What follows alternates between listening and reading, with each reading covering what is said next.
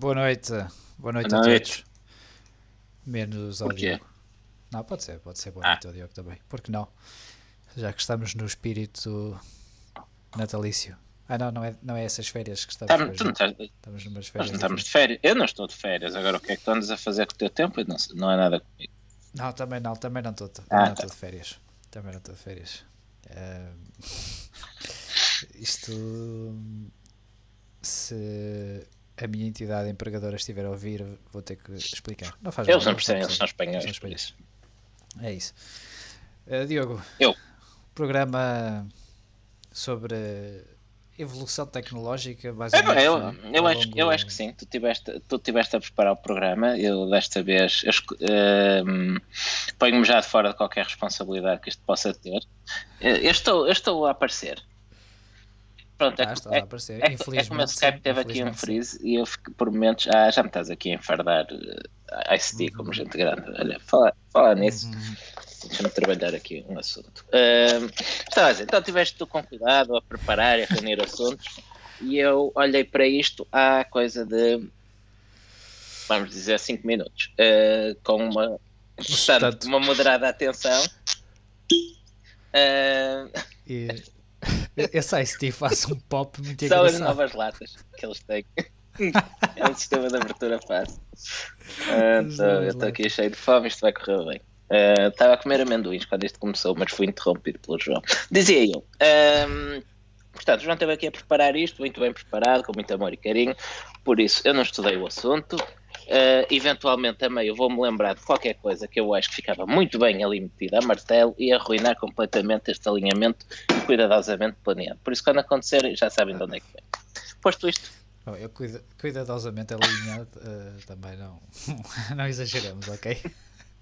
Olha, estava aqui Eh. a reparar que eu tenho aqui aberto uns separadores eu tive, eh, com, com roupa que eu estive a ver há pouco. Se calhar ainda vou fazer compras enquanto gravamos, por isso. Ok. Faz isso. Ah, olha, começamos, se calhar começamos até já com uma pergunta do chat. Ah, o Fábio Roque pergunta se tu estiveste a comer amendoins na varanda. Eu acho que é uma alusão a esse teu penteado ah, que tu. Não, eu estava, eu estava, eu estava até a Eh. explicar isso antes de começarmos a gravar. Lá está, isto é o, o, o género de coisas que importam, que fazem, que fazem este podcast andar para a frente. Eh, eu fui, eu fui passear, eu dizer passear, fui dar a minha caminhada higiênica para cumprir eh, as regulamentações do, do governo. Só que eu, eu moro à beira-mar e. Verdade, tinha que mandar. Ah, eu moro à beira-mar. meio- Não é, não é uma zona ventosa, não. eu Não. beira-mar. E, quando, e no regresso a casa venho para norte e, sopra, e costuma soprar vento junto, junto ao- à costa. Uh, vindo de norte ao final da tarde e pronto, e eu voltei e não me penteei entretanto. Uh, e não me vou pentear durante o programa nem cortar o cabelo, por isso é o que, é o que, é o que temos. Mas a verdade é que o Diogo está sempre assim, ele nunca se penteia, foi só a desculpa que ele arranjou para nós. Adiante. Vamos, vamos começar. Ah, o primeiro ponto, eu ia dizer nós, mas não, que eu Certo, preparei. podes dizer, não não precisas esconder nada a ninguém. Ou que eu gostaria de começar, e isto é uma, um desenvolvimento mais ou menos cronológico, poderá depois haver aqui algumas coisas que se umas às outras, mas isso é, é normal porque há tecnologias na Fórmula 1 que começam, depois eh, por algum motivo acabam, depois voltam outra vez, depois algumas coisas vão se Normal, sobrepor. normalmente tem a ver com questões de serem banidas. Sim, normalmente é isso. Normalmente é isso. Aliás, temos um efeito muito prático que vamos ver em 2022 ahm, e é um dos, eh, dos exemplos que trazemos também aqui hoje ah, sobre, hum, sobre o funcionamento dessa, dessa tecnologia. Não sei se pode ser uma tecnologia, a abordagem, vá, a abordagem aerodinâmica. Ah, mas começando, eh, eu gostaria de começar pelo, pelos motores traseiros e pela revolução que Traseiros não, centrais. Vai não é um sim. 911. Quando, isso, quando eu disser traseiros é, Atrás é do- centrais, atrás do é piloto. atrás do Pronto, piloto. tá atrás do piloto. Pronto.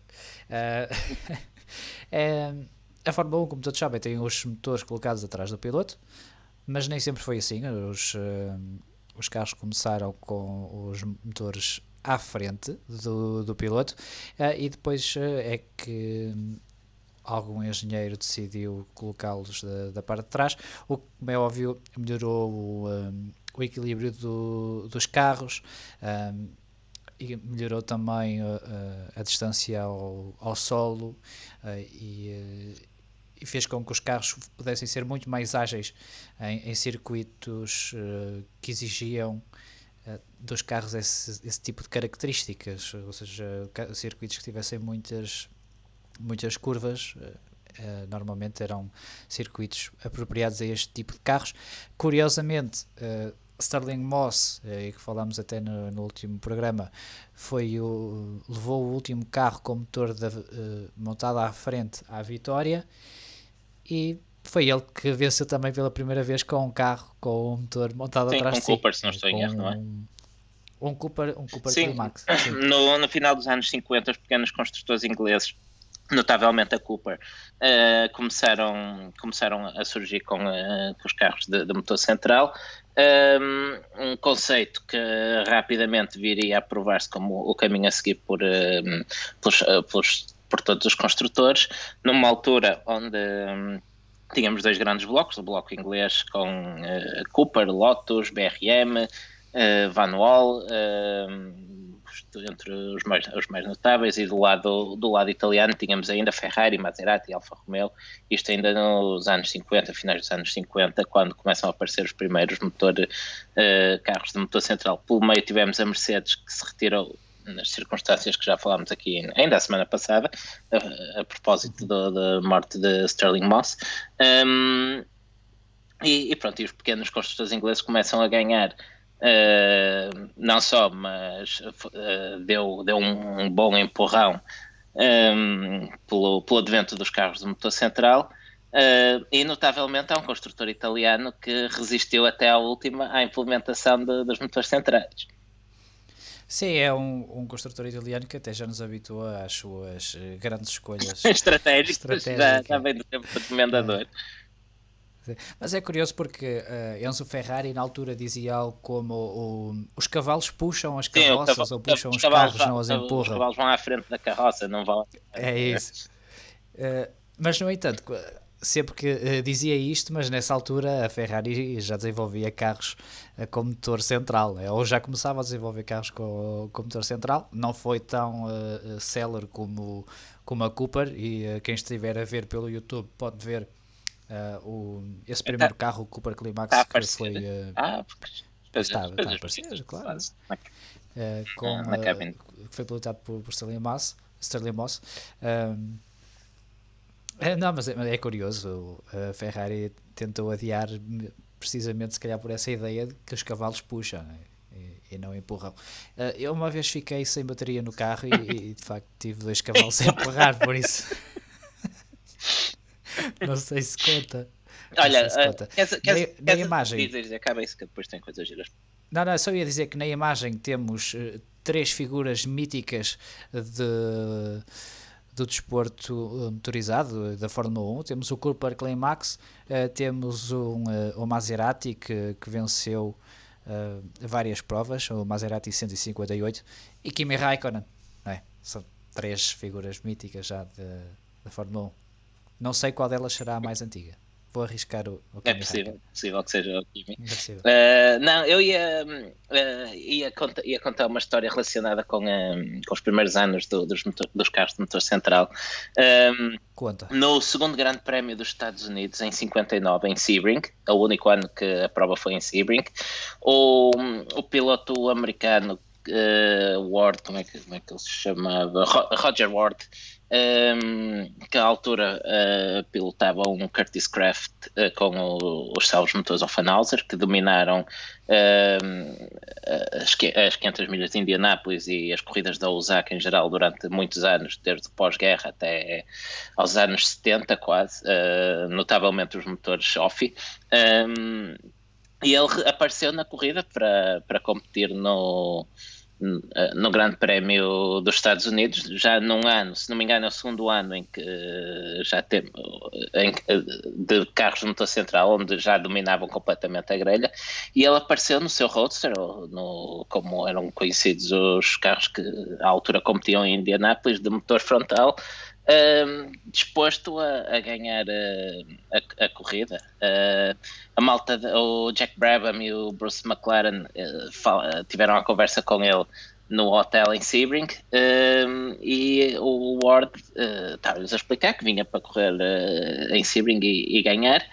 e o Brava me perguntava: vais correr com isto no, no Grande Prémio? Sim, sim, sim, esperem que eu tenho aí uma, uma surpresa para, para vocês.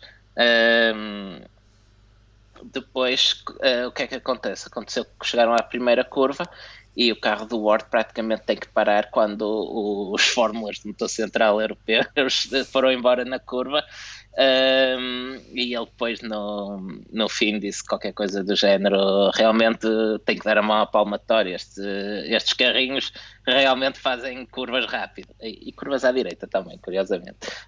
Que, que não, é, não é normal não, os outros lados. Eu acho que o problema olha, é mas esse, é? já, já, que, já que saltámos o charco sabes qual é que foi o primeiro carro de motor central a vencer Indianápolis? Uh, vou dizer assim uma coisa de repente. Não, não sabes? Vá lá, tu chegas lá. Se passares um bocadinho, tu chegas lá.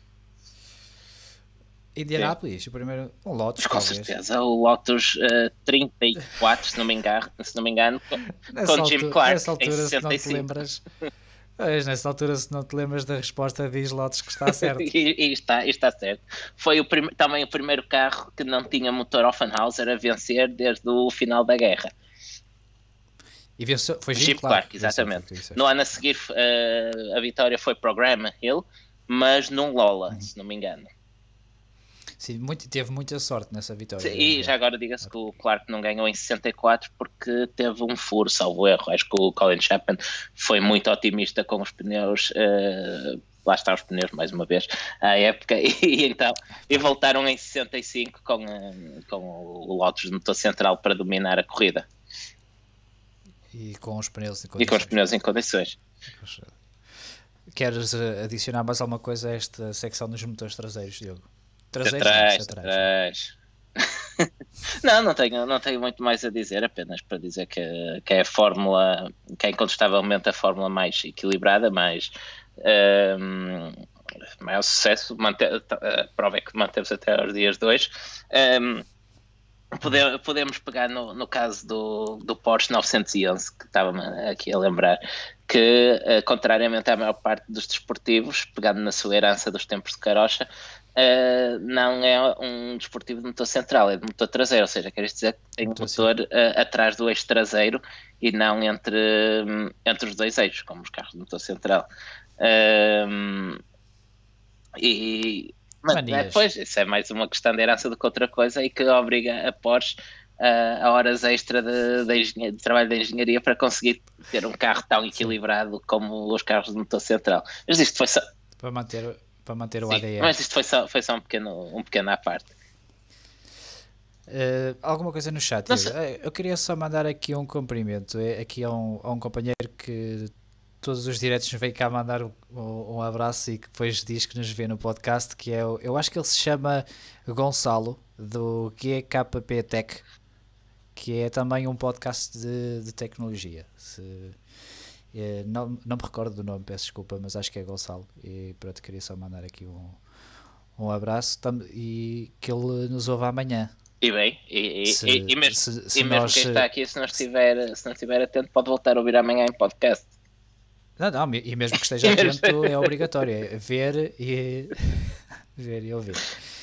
Próximo, próximo tópico na agenda, as eh, asas, os apêndices aerodinâmicos, porque nem sempre nem sempre foram a prioridade, é? Eh, os carros uh, de Fórmula 1 começaram sem, sem asas, a prioridade dos, dos engenheiros primeiro era a eficácia aerodinâmica, ou seja, reduzir o atrito o máximo possível do, dos carros para ter uh, velocidade de ponta.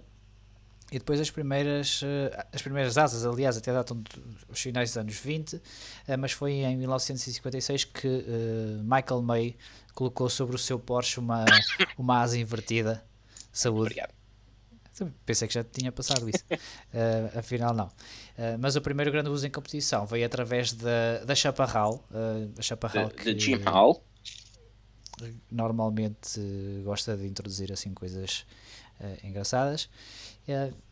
E, e, era curioso porque nesta altura a asa da Chaparral podia ser ajustada pelo piloto. Que é uma coisa que é proibida hoje em dia, dispositivos aerodinâmicos móveis.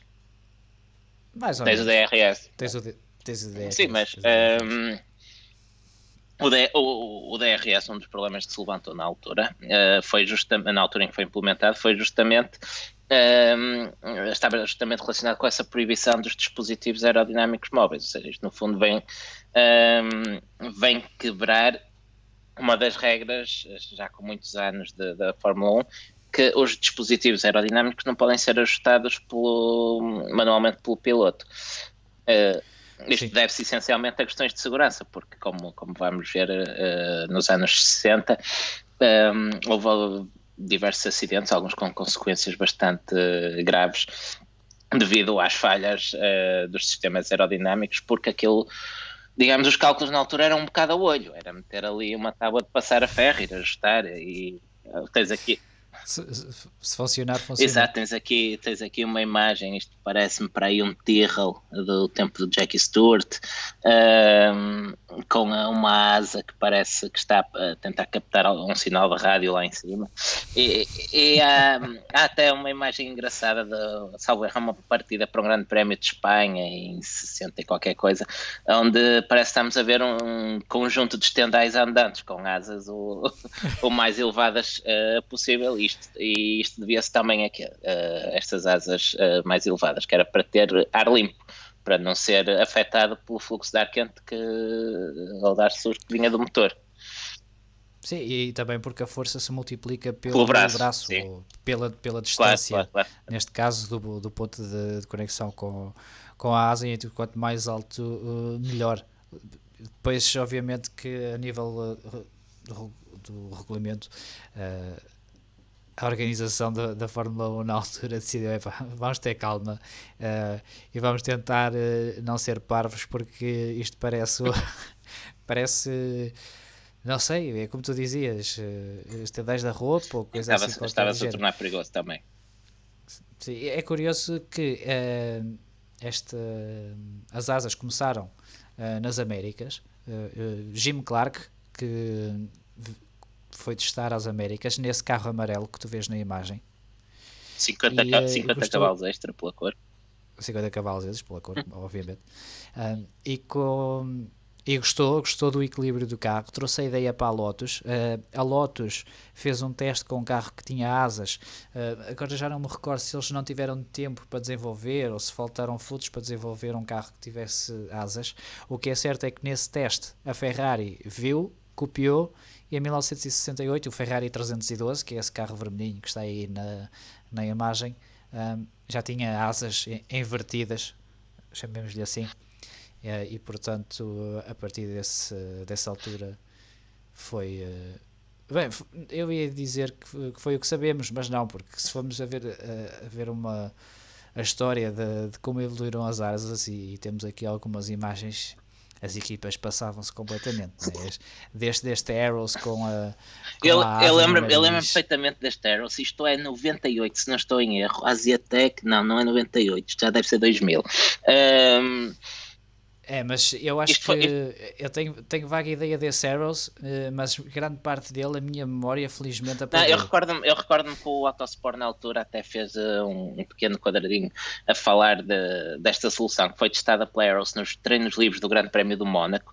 Uh, que é o sítio, é, é, a prova do calendário que mais carga aerodinâmica necessita. Se puderem pôr um tijolo em cima, põe para fazer carga adicional.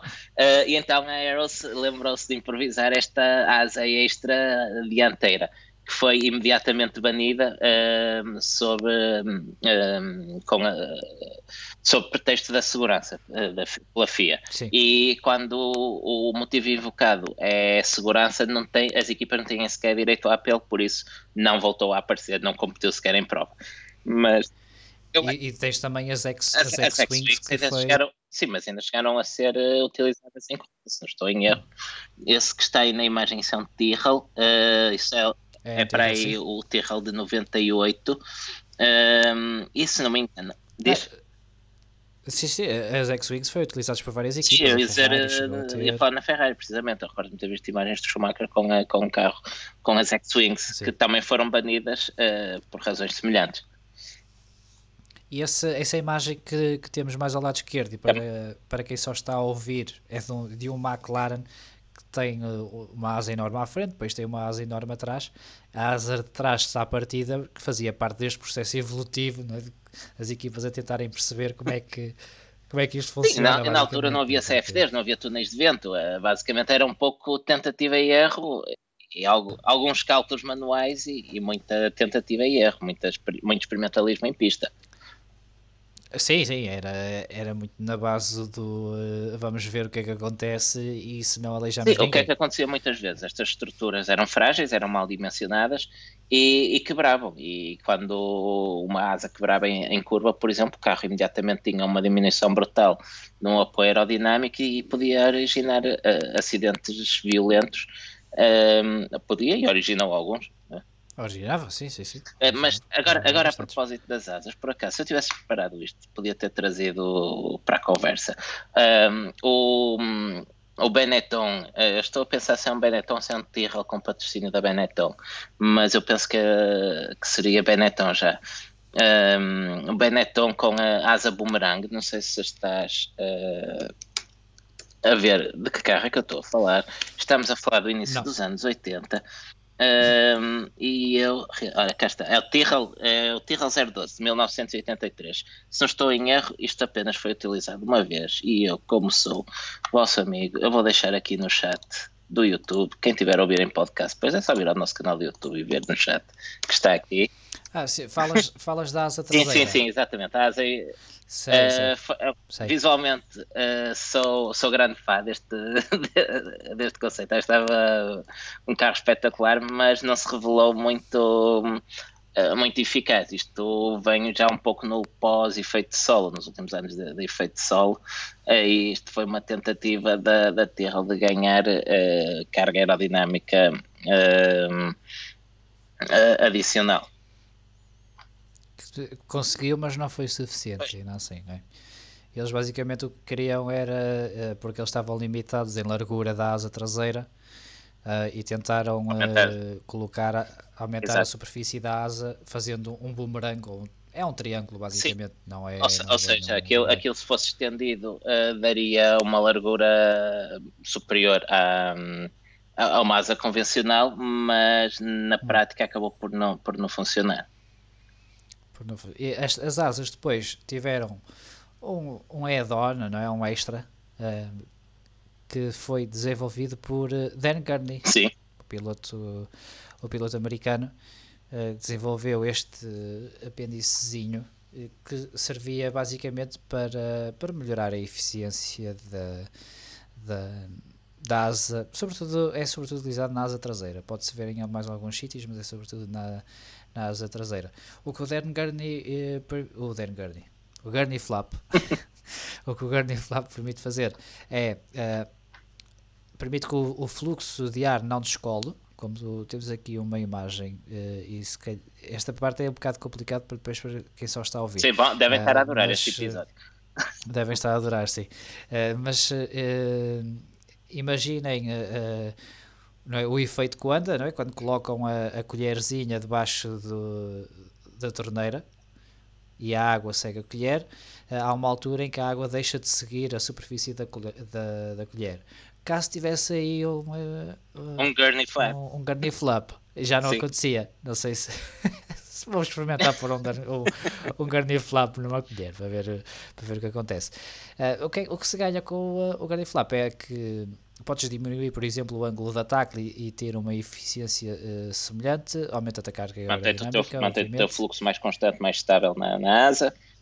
Exato, e como é que isto funciona? Ao colocar o, uh, o Garnier Flap na parte de trás, na parte de trás à, à superfície plana, o Garnier Flap vai criar dois vórtices, isto, isto vai ser um bocado ah, vou ah, dizer. Tá se, se alguém não perceber, uh, que diga.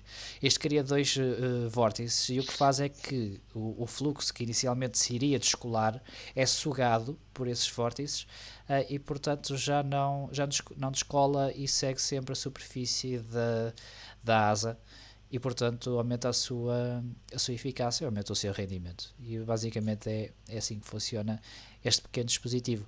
Na imagem podem ver também a Williams a fazer um, um pit stop no, no Grande Prémio de Mónaco de, de 1996, onde está um mecânico a arrancar o gurney flap de. Eu acho que era do Gil Villeneuve. Do, do Jack, Jack Villeneuve.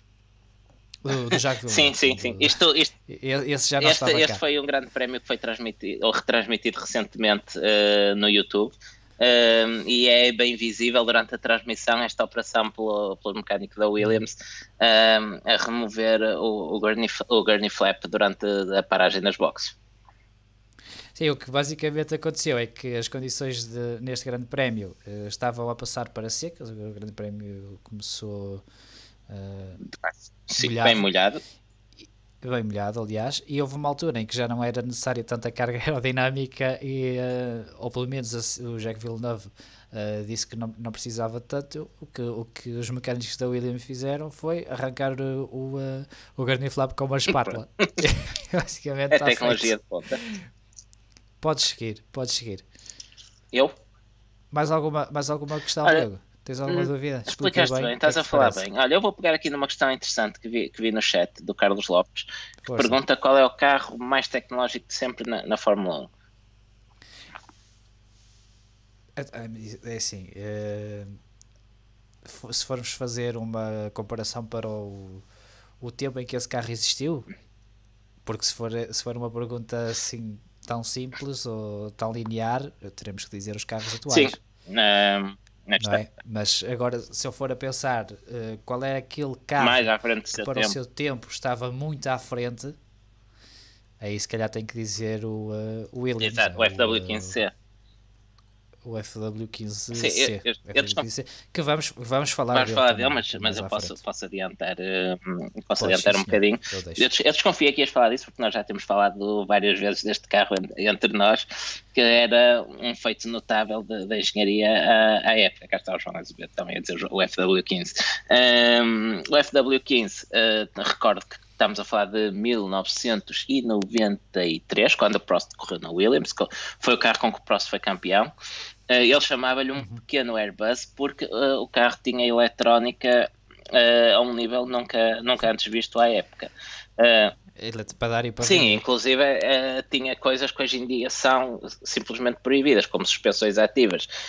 foi, já tinha ABS à altura, na altura tinha controle de tração, controles, comandos fly-by-wire um, direção assistida, transmissão semi-automática, chegaram a testar inclusive uma, uma transmissão completamente automática e CVT. Um, o carro, inclusive, tinha uma espécie de, de push to pass, que um botão em que o piloto carregava, carregava no botão, levantava a traseira do carro de forma a diminuir o arrasto do, do difusor e, e um, conseguia então, com essa diminuição da downforce, conseguia ganhar velocidade uh, adicional. Isto recordo, estamos a falar de 1993. Um, muitos destes sistemas foram banidos, nomeadamente o mais notável de todos, a, a suspensão ativa, foram banidos no, no, ano a seguir, o que fez com que o FW16 uh, eh, fosse um carro estranho e difícil de pilotar uh, que culminou no, no acidente de, de cena que, que, sabemos em, em, em Imola, uh, mas o carro foi concebido com, com, uh, com, isto em mente e foi forçado a alterações profundas não, não previstas. sim, sim, estava Parecia que ias continuar. Não, estava a pensar se podia acrescentar mais alguma coisa, mas eu acho que isto resume, resume um pouco uh, aquilo que, que queria dizer. De resto, eu concordo contigo, os carros mais avançados tecnologicamente uh, serão sempre os mais recentes e, e, volto a frisar a questão do, dos motores híbridos atuais que temos, que são um portento de tecnologia, mas nós vamos lá... Uh, vamos lá mais à frente. Vamos lá chegar, exato. Chegamos chegada daqui a bocadinho. Próximo ponto. A era dos uh, turbos. Certo. Olha, vai falar na Renault. Lembras? Lembro perfeitamente, como se fosse ontem. Foi. Ainda, ainda não tínhamos nascido. Sim, a Renault. Estamos, estamos quase a chegar a uma altura em que tínhamos nascido. Sim, mas a Renault aparece com o primeiro motor turbo na Fórmula 1, salvo em 77. Uh, fizeram apenas algumas corridas em 77 e entrou a tempo inteiro em 78. Um, na à época, a, a, Fórmula 1 permitia. Estou a falar de cor, mas creio que eram motores de 3 litros, até 3 litros atmosféricos e de 1,5 litros um, turbocomprimidos. Uh, era, por aí, se não estou em erro. Sim, à sim, época, sim. Uh, ninguém acreditava na solução turbo. Todos os motores eram motores atmosféricos, V8, V12, uh, inclusive o H16 da BRM. não havia restrição na configuração do motor como existe hoje, basicamente os, os construtores podiam tentar o que bem entendessem. e a Renault entra então no final dos anos 70 com essa nova abordagem com motores turbo que tinham a vantagem de, de ser mais compactos, mais pequenos, mais leves, uh, também numa altura em que não havia restrições ao peso que o motor tinha que pesar, uh, ao ser mais compacto permitia, entre outras coisas, ganhos aerodinâmicos, ao ser mais leve permitia trabalhar melhor a distribuição de pesos.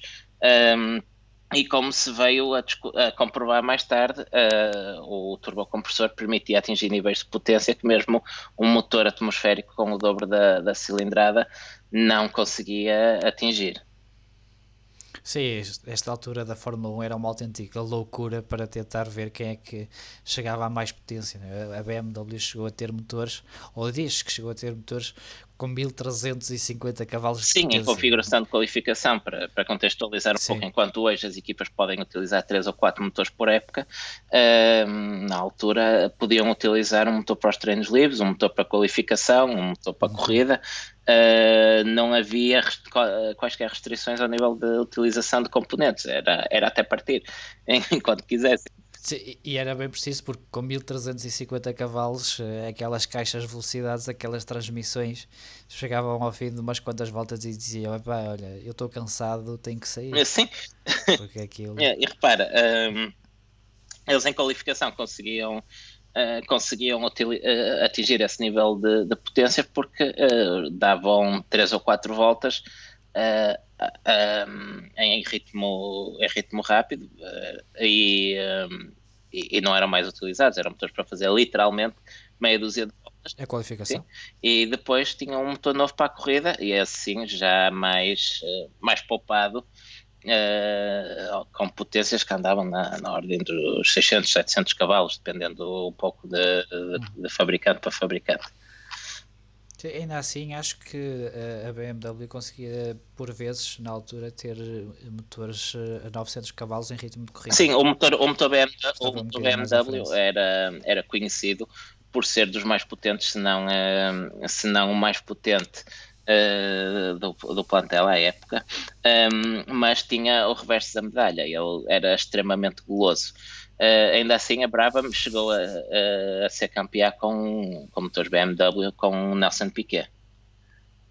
Sim, e depois eh, temos também ainda neste, na questão dos motores uh, a turbo um, e começa essa busca de, de potência era tal, a Lotus, a Lotus chegou inclusivamente a testar turbinas. Sim, sabes que, é sabes que os motores de turbina, no fundo motores semelhantes aos motores de avião, chegaram a dominar uh, Indianápolis e, os, e as fórmulas da Osaka, certo? nos anos 70, se não estou em erro. Uh, sim, neste, nas imagens que, que tu tens, uh, ou que estamos a ver neste momento, tens os, o Lotus conduzido por Graham Hill na, na Indy 500. Esse Lotus não, nunca chegou a ganhar, a única vitória da Lotus, se não estou em erro, é aquela com o Jim Clark, que falávamos há pouco. Eu acho que sim, eu acho que sim. E depois tens eh, uma versão desse Lotus adaptado à form, às fórmulas, uh, à Fórmula 1 neste caso, e que está a ser que foi conduzido, por exemplo, por, uh, pelo Fittipaldi. Um, não, na Fórmula 1 não teve muito sucesso, uh, é, acho, que, acho que era demasiado pesado para, para a Fórmula 1, mas na Indy 500 sim, era um carro, era um carro competitivo. Uh, mas nesta, nestas alturas chegava-se a esta loucura de epá, tem que contactar aquela empresa que faz motores de aviões, que faz turbinas, porque ele quer arrebentar isto tudo. Epá, eu devia saber isto. Prattley. É Pratt and Isso. Gostaste do meu sotaque? Está excelente. Do, do Texas? Exato.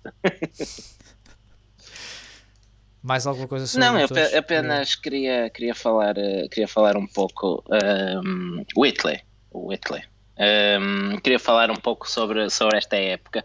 Uh, epá, nós acho que não, que não devemos ficar agarrados a saudosismo e nós estamos aqui constantemente a louvar o nível de tecnologia que têm os Fórmula 1 atuais e as coisas incríveis que se conseguiram, mas uh, não posso deixar de ter um, um pouco de inveja da, da malta da, daquela época, porque foram anos absolutamente loucos em termos de, de desenvolvimento. Repara, falávamos há pouco, este entre o final, uh, sobretudo a década de 70, desde o final dos anos 60, quando começam a aparecer as primeiras asas, experimentou-se asas de todos os tipos e feitios, desde o tabuleiro de chá dos machos na frente, uh, asas duplas, triplas. Uh, é interessante ver no início dos anos 80 ainda o Tolman, os primeiros Tolman com aquela asa traseira dupla também recomendo procurarem fotos uh, desse, desse carro. Um, Experimentou-se carros de seis rodas, carros com tração às quatro, carros com motor de turbina, carros com efeito de sol, carros com ventoinhas na traseira. foi, foram épocas onde a tecnologia era menos Valia tudo, tudo, exato. Não havia restrições Valia porque tudo. eram coisas que não eram conhecidas, simplesmente. Um, e então deu para vermos carros, carros incríveis, conceitos incríveis. Alguns deles sobrevivem até aos dias 2, outros uh, foram banidos porque se tornaram uh, perigosos ou avançados demais para, para a época. Sim, avançados demais até para os pilotos que os conduziam, é? Porque às vezes aquilo corria mal. Uh, mas estavas a falar de, de um conceito que era o efeito solo, e se calhar eu vou aproveitar a boleia para passarmos de facto ao efeito de som. Temos um artigo muito, muito bom, muito bonito no, no, nosso, no nosso site que recomendo passar. Nós já o vendemos aqui duas ou três vezes, não quer demais. Ninguém o compra. Ninguém o compra. Quem é, que, quem é que escreveu este artigo? Não sei, mas deve, deve primar pelos penteados extremos. Uh... Até, até te vou ajudar. Olha, acabei de pôr uma, uma imagem que já deve ter Ainda não, sabes, eu estou com lag. Eu não consigo abrir o Skype porque fica congelado. Por... Estás, estás com um bocadinho de lag, não faz mal. Uh, mas uh, meti uma imagem para ah, ajudar. Está, uh, aparece novamente um chaparral, não é? o efeito de sol começa com, com o chaparral e depois é, é, é transportado com para, sucesso para a Fórmula Colin Chapman e a Watts, uma vez mais. Sim. Ainda que o conceito é um bocadinho diferente, não é? Porque o chaparral utilizavam ventoinhas uh, como auxílio, enquanto que o Lotus não. Sim, o, o Lotus, o que, é que, o que é que fazia, o que é que fazia o Lotus? No fundo, uh, e, e, os carros receberam é, esse, esse nome também, os carros da época, os carros asa, precisamente porque o próprio carro funcionava todo ele como, como uma asa. Um, Invertida. Invertida. exato. Uh, o que é que se pretendia aqui, uma vez mais, era gerar carga aerodinâmica um, então, os carros uh, tinham dois túneis uh, laterais, tinham um túnel central onde ficava acomodado o piloto o, e o conjunto motor-caixa, e depois do lado uh, tinham dois túneis, uh, Santinho, chamados túneis de Venturi, um, que eram túneis com, de secção variável, dito de uma forma algo grotesca, uh, tínhamos uma abertura inicial com um perfil com uma determinada altura que ia diminuindo até ao ponto mais baixo e depois voltando uh, a subir uh, novamente. O que é que isto fazia? Fazia com que fosse diminuindo a secção de, de passagem do ar por baixo do carro e e com isso aumentando a velocidade de passagem do, do mesmo, e, uh, ou seja, aumentando a velocidade de sucção do ar debaixo do carro. Com a, a saída do ar debaixo do carro, naturalmente uh, o ar por cima do carro gerava uma carga aerodinâmica, uma carga descendente que mantinha o carro colado ao chão. Isto era particularmente notável, porque em curva, quando supostamente haveria uma diminuição de, de, de velocidade, uh, o piloto, ao acelerar, estava a aumentar a, a, velocidade de passagem do ar, logo aumentava igualmente um, a carga aerodinâmica. Exato, aumentava o efeito.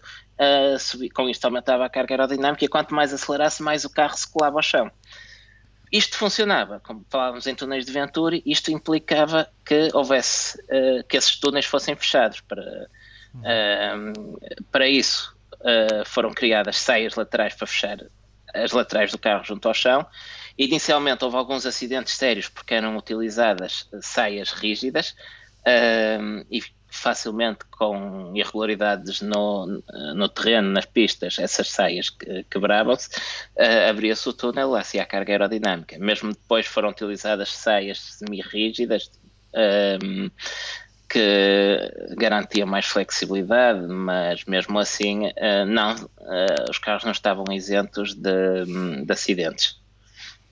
Sim, o carro, no caso do Lotus 79, que foi talvez o carro que, o carro que aperfeiçoou o, o efeito solo eh, tinha uma, um sistema de saias que funcionava quase como persianas, né? quando havia irregularidades no, no, no, circuito, essas, essas saias adaptavam-se uh, e por isso permitiam que, que, o carro estivesse sempre mais ou menos selado. Não, é? não estava sempre, uh, mas, mas ajudava uh, e levou Mario Andretti ao, a ganhar o campeonato.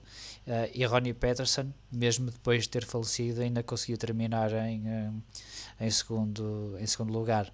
Eh, este, este, este efeito solo, como, como dizias, vem de uma evolução da, da, da Chaparral, que utilizava ventoinhas, mas depois o Bra a Brabham também tentou uh, recriar e conseguiu. É? O, o, carro venceu, venceu um, um grande prémio e, e depois o Sr. Bernie Eccleston, que era, que era o patrão da, da Brabham, na altura, uh, como sabia que, que aquilo ia ser banido ao grande prémio. Não, seguinte, não, era no grande prémio seguinte, uh, atenção.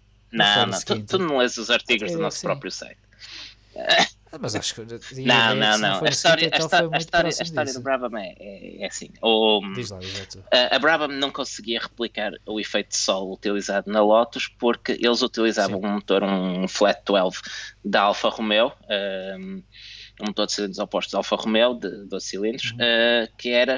Então, não permitia escoar. Uh, o, motor, o motor era, era largo. O, o Lotus utilizava o Ford Cosworth DFV1, que era um V8, era muito mais compacto do que o Flat 12. Um, e, uh, e uh, o V12 ficava com as cabeças dos cilindros uh, na zona onde era suposto passar os túneis de Venturi. isso levou Gordon Murray um, a pedir à Alfa Romeo que desenvolvesse um V12 em vez do, do Flat 12 parecer ainda assim uma solução mais compacta. A Ferrari, notavelmente uh, teimosa, continuou com o, com o mesmo motor Uh, e ainda assim conseguiu ganhar o campeonato no ano do Lotus 78 uh, devido a um, problemas de fiabilidade deste. Uh, se não me engano, foi a última vitória também de um Flat 12, ou pelo menos o último título ah, nesse ano. mas estou a falar de cor, tenho, teria que confirmar. isto para dizer, então a Brabham então, arranjaram uma, o Gordon Murray eh, arranjou uma maneira alternativa de escoar o ar debaixo do, do carro ou seja, coloca, colocou uma ventoinha gigantesca na traseira do, do Brabham. Problema, nós já tínhamos falado há pouco, os dispositivos aerodinâmicos móveis estavam proibidos. Um, e, e, quando o carro quando o carro apareceu, todas as equipas pensaram que iria ser declarado logo ilegal, porque tinha um gigantesco dispositivo aerodinâmico na traseira bem à vista de todos. O, o que, eles, o que toda a gente se esqueceu foi que ele explorou um buraco no regulamento, lá está as tais zonas cinzentas que vão contra o espírito do Sim. regulamento. Uh, com, a, com, a, questão da refrigeração. É? Exato, uh, porque uh, a função primária do, do, do da ventoinha, do dispositivo, não era uma função aerodinâmica, era uma função de refrigeração. Uh, ou seja, alegavam que, o motor que a ventoinha servia para puxar ar para refrigerar o motor. E isso não era proibido. Inclusive, os fiscais da FISA depois foram fazer testes à, à Brabham e confirmou 55% do fluxo que era obtido através da, da ventoinha um, vinha, era canalizado efetivamente é para refrigerar o motor. Aquilo que eles disseram foi, ok, realmente o carro está legal, não podemos fazer nada, mas no final do ano vamos corrigir os regulamentos e para o ano esquece lá isso. Um, o patrão da Brabham era, como dizias à época, o tio Bernie. O tio Bernie que já tinha outras ideias e perante a revolta das equipas, uh, das outras equipas que consideraram aquilo uma afronta, particularmente a Lotus, liderada por Colin Chapman, que estava a ver o título dele que era dado quase como garantido e que se veio a confirmar Sim. depois, uh, a ir por um canudo, porque o, carro era, o Brabham era extremamente competitivo comparativamente um, aos restantes carros e um, protestou e então o tio Bernie para não ferir suscetibilidades voluntariamente decidiu retirar o BT46B e voltar à configuração uh, tradicional, normal, normal. certo? Uh, mas retirou no Grande sim, Prémio Sim, sim, ele retirou no Grande Prémio a seguir, mas não foi isso. declarado ilegal no Grande Prémio a seguir. Mas eu não disse que foi declarado eu ilegal. Tinha que puxar. Eu disse que foi, foi, eu disse que foi o Bernie que, decidiu. Percebi mal então. Tens, vais ter que puxar, que puxar a, cassete a atrás, e fazer um pedido, um pedido de desculpas público. Eu no fim, no fim do episódio eu vejo, eu vejo isso então.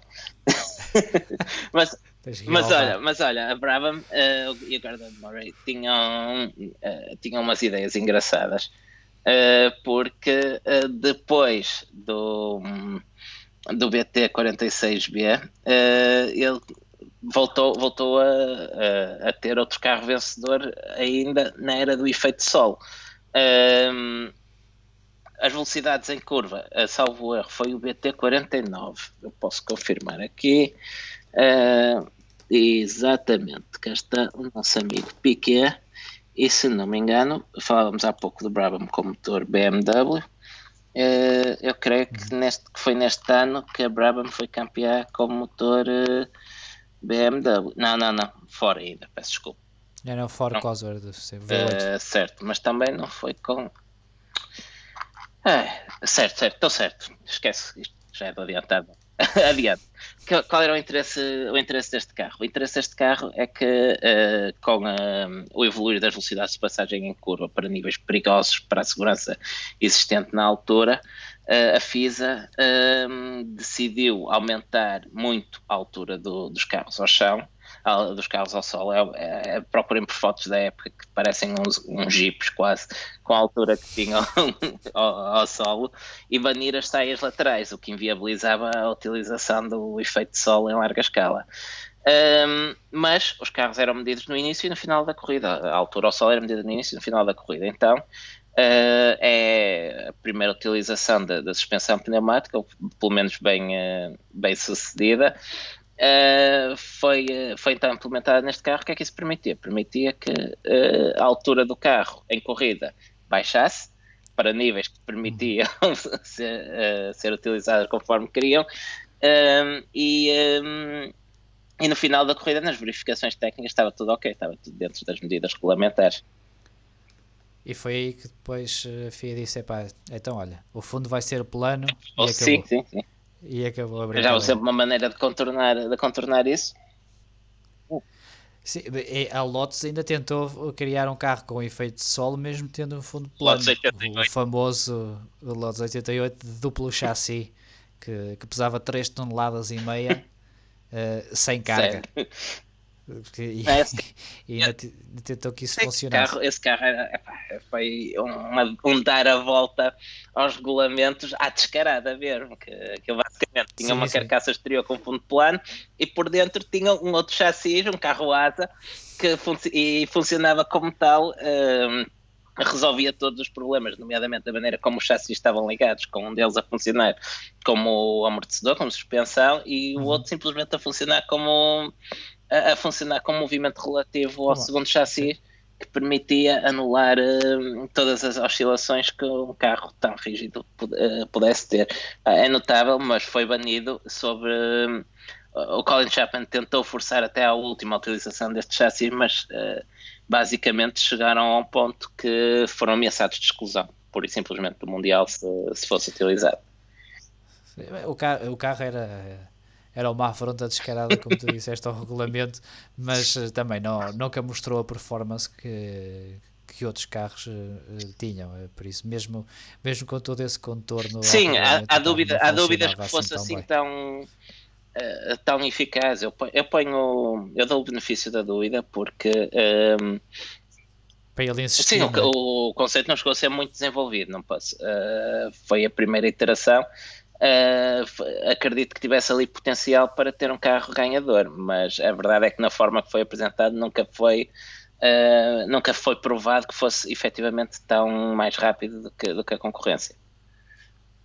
Há, desculpa, há pouco falávamos diz, do, dos diz. motores turbo, eu na altura era para comentar uma coisa que, que me passou.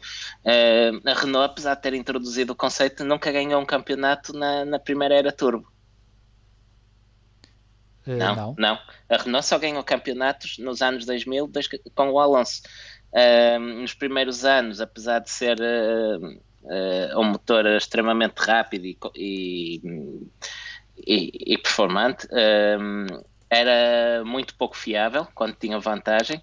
Eu uhum. não me recordo exatamente da temporada, mas por várias vezes as desistências eram comuns por problemas do motor. Se vês os, os registros dos primeiros anos, então é uma coisa. Uh, as desistências. Sim, é, é aquilo de, gostava de, de gastar peças. Exato. Né? e acabam por ser outros construtores, nomeadamente a BMW, como falávamos há pouco, a Honda, a, dominar a, a, era turbo e a Renault acaba por nunca conseguir nem um campeonato de pilotos nem de, nem de construtores. Acho que chegaram a conseguir um lugar. lugar. Dois, dois segundos lugares com o é, Alan Prost. Prost. Uh, creio que é mesmo isso. E não sei se não sei se não chegaram a vencer um campeonato do mundo de não de construtores não. Que não. É talvez um segundo lugar também nessa altura. Talvez, talvez está aqui a ver se encontrava uh, os registros, uh, mas está aqui Fórmula 1 Results. Não, um Lotus Renault ficou em terceiro lugar em 84. A Renault ficou em quinto. Em 83 a Renault foi segunda no Mundial de Construtores e tem dois terceiros lugares em 81 e 82. Mas lamentavelmente nunca conseguiram ser campeões. Aliás, a Renault retira-se uh, em 85, mantém-se até 88 como fornecedora de motores e depois regressa, salvo erro, em 91 a fornecer a Williams. Sim, e eu disse 84, mas, eh, mas não, queria dizer 83. Eles ficaram em segundo lugar em, uh, em 83 com o, uh, com o Alan Prost. Pronto, é, é isso, que são segundos, segundos classificados no, no Mundial. Isto foi só uma parte, mais uma vez, metido completamente fora da. a pontapé, a pontapé. Uh, podemos passar então ao próximo. Vou passar só uma, uma, vez mais. Em 83 o Prost perde o campeonato do mundo por dois pontos para, para o Piquet, precisamente, uh, não Brabham BMW. Lamento. uh, o próximo ponto é o chassis em forma de V. É um carro que tu gostas muito dele. O carro que, que foi pioneiro ah, neste tipo o, de. O da Casa do Leitão o da Casa de Leitão, o March 888, desenvolvido por, uh, por Adrian Newey. Uh, Sim, quem tiver curiosidade sobre este, sobre este carro, ou vários outros do Adrian Newey, é um carro que ele fala muito no livro que, que escreveu. Also Build a Racing Sim, car, eu, tu chegaste a escrever até um artigo sobre este carro, se não me engano, na, na própria página.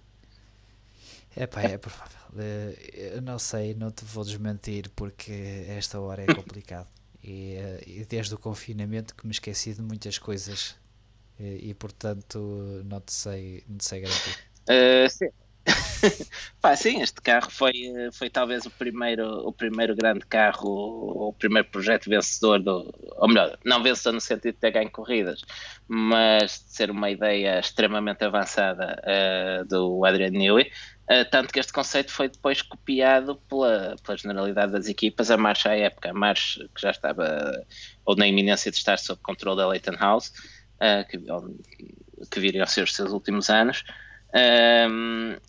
mas acabou por nunca ter dinheiro para desenvolver este chassis como, como ele merecia, para poder ser verdadeiramente competitivo. E apesar da inovação, de toda a inovação por trás deste chassis, o Adriano eu acho que até acabou despedido por causa disso. Sim, sim, ele foi, ele foi despedido depois carro. durante a época de, de 90. Sim, porque isto no início não funcionou lá muito bem. Mas se calhar explicávamos é o porquê é que o trouxemos, né? estávamos aqui já a falar do carro e não estávamos a explicar. É, o, o chassis em formato de V, basicamente, o que aproveita é o facto dos pilotos, quando se sentam no carro, colocam os calcanhares uh, colados, não é? Uh, ficam com os calcanhares juntos e os dedos dos pés ficam mais uh, separados. O que basicamente cria uma, uma formato V. Sim. E o que o Adrian Newey fez foi aproveitar isso mesmo e esculpiu a parte de a monocoque do, do carro com esse formato em V, o que por si só não constitui um, um ganho para ir além, mas permitia que todos os fluxos aerodinâmicos do, do carro uh, fossem escoados de, de uma forma muito mais eficiente para o restante carro e, portanto, melhorava a eficiência aerodinâmica do, do monolugar. E, e como tu dizias, foi uma solução que depois foi implementada por toda a gente, inclusivamente ainda se utilizam assim os carros uh, com este forma, não é bem um formato em V, uh, o Adrian Newman chama-lhe V-shaped chassis. Sim, repara, mas, este, este carro e o meu fascínio por ele vem, vem daí. É talvez o primeiro carro onde Newey explora a sua quase obsessão que tem com, a, com as traseiras finas, com a, ele começa, o carro já é desenvolvido com, com, isso, com isso em mente, onde procura diminu, obter uma solução mais compacta possível para o conjunto motor de caixa atrás, de maneira a explorar, a explorar isso e conseguir ter uma traseira fina, diminuindo a superfície, um conceito que na altura Uh, aliás, como dizias, ele acabou por ser despedido por causa disto, porque a primeira versão do carro não funcionava como, como devia ser. Isso tinha a ver também, se não estou em erro, com dados errados obtidos do túnel de vento, que na altura, como devem imaginar, uh, não tinham a fiabilidade, uh, e a simulação aerodinâmica não tinha a fiabilidade que têm os sistemas atuais. Sim, mas ainda assim ele, ele trabalhou num, num upgrade para, para o carro e foi despedido. Eles depois voltam a utilizar, eh, depois utilizam essa atualização que o Adrian Newey uh, desenhou e o carro tem o seu melhor resultado imediatamente pois, a seguir. eu estava aqui. Mas aí ele é despedido e o carro começa logo a funcionar com a atualização que ele tinha É isso, feito. eu estava aqui à procura dos resultados do carro que eu tinha ver que ele fez um pódio e está aqui, ele em França logo a seguir faz um segundo lugar, para teres uma ideia, Sim. nas seis primeiras provas, os dois carros da equipa falharam, entre os dois carros, falharam por 2, 4, 6 vezes Uh, ou seja, em 12 qualificações possíveis, por 6 vezes falharam a qualificação e noutras 4 uhum. desistiram, apenas terminaram entre os dois por, por duas vezes e logo a seguir, Sim. quando são corrigidos esses, esses dados uh, errados, uh, resultados do túnel de vento, consegue logo um segundo lugar. Depois, pá, os meios, o carro tem uma série de desistências até o final da época, ainda consegue ir aos pontos mais uma vez, mas os meios eram escassos na, na Leighton House March na altura um, e, e, pronto, e acabou por não dar para muito mais que isso. E entretanto, o Newey uh, muda-se para, para a Williams, onde vai fazer, deixa-me ver, 92, 93, 96, 97, quatro carros campeões do mundo. Apenas, apenas, apenas. E depois vai fazer mais dois para a McLaren e depois mais quatro para a Red Bull. Por isso, por isso se calhar explica porque é que a, a Leighton House March, três ou quatro anos depois, uh, desapareceu. Mas é curioso porque isto marca uma tendência uh, nos carros do Adrian Newey. É claro que com o passar do tempo essa tendência diminui com o evoluir da tecnologia, mas os carros do Adrian Newey parece que começam a época sempre a mostrar muito potencial, mas que não conseguem tirar o rendimento. Depois, passado grande prémio a grande prémio, as coisas vão melhorando, vão melhorando, Sim. vão melhorando.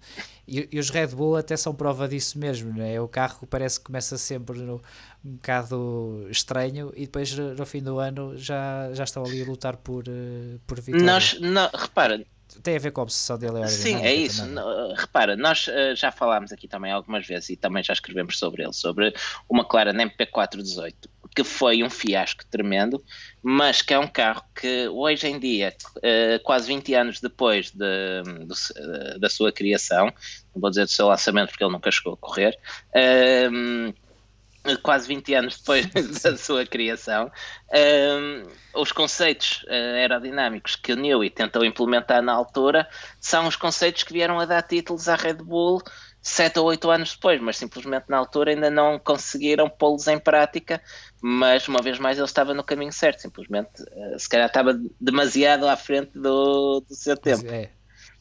Estava demasiado certo, era, era, parecia demasiado bom para ser verdade. Sim.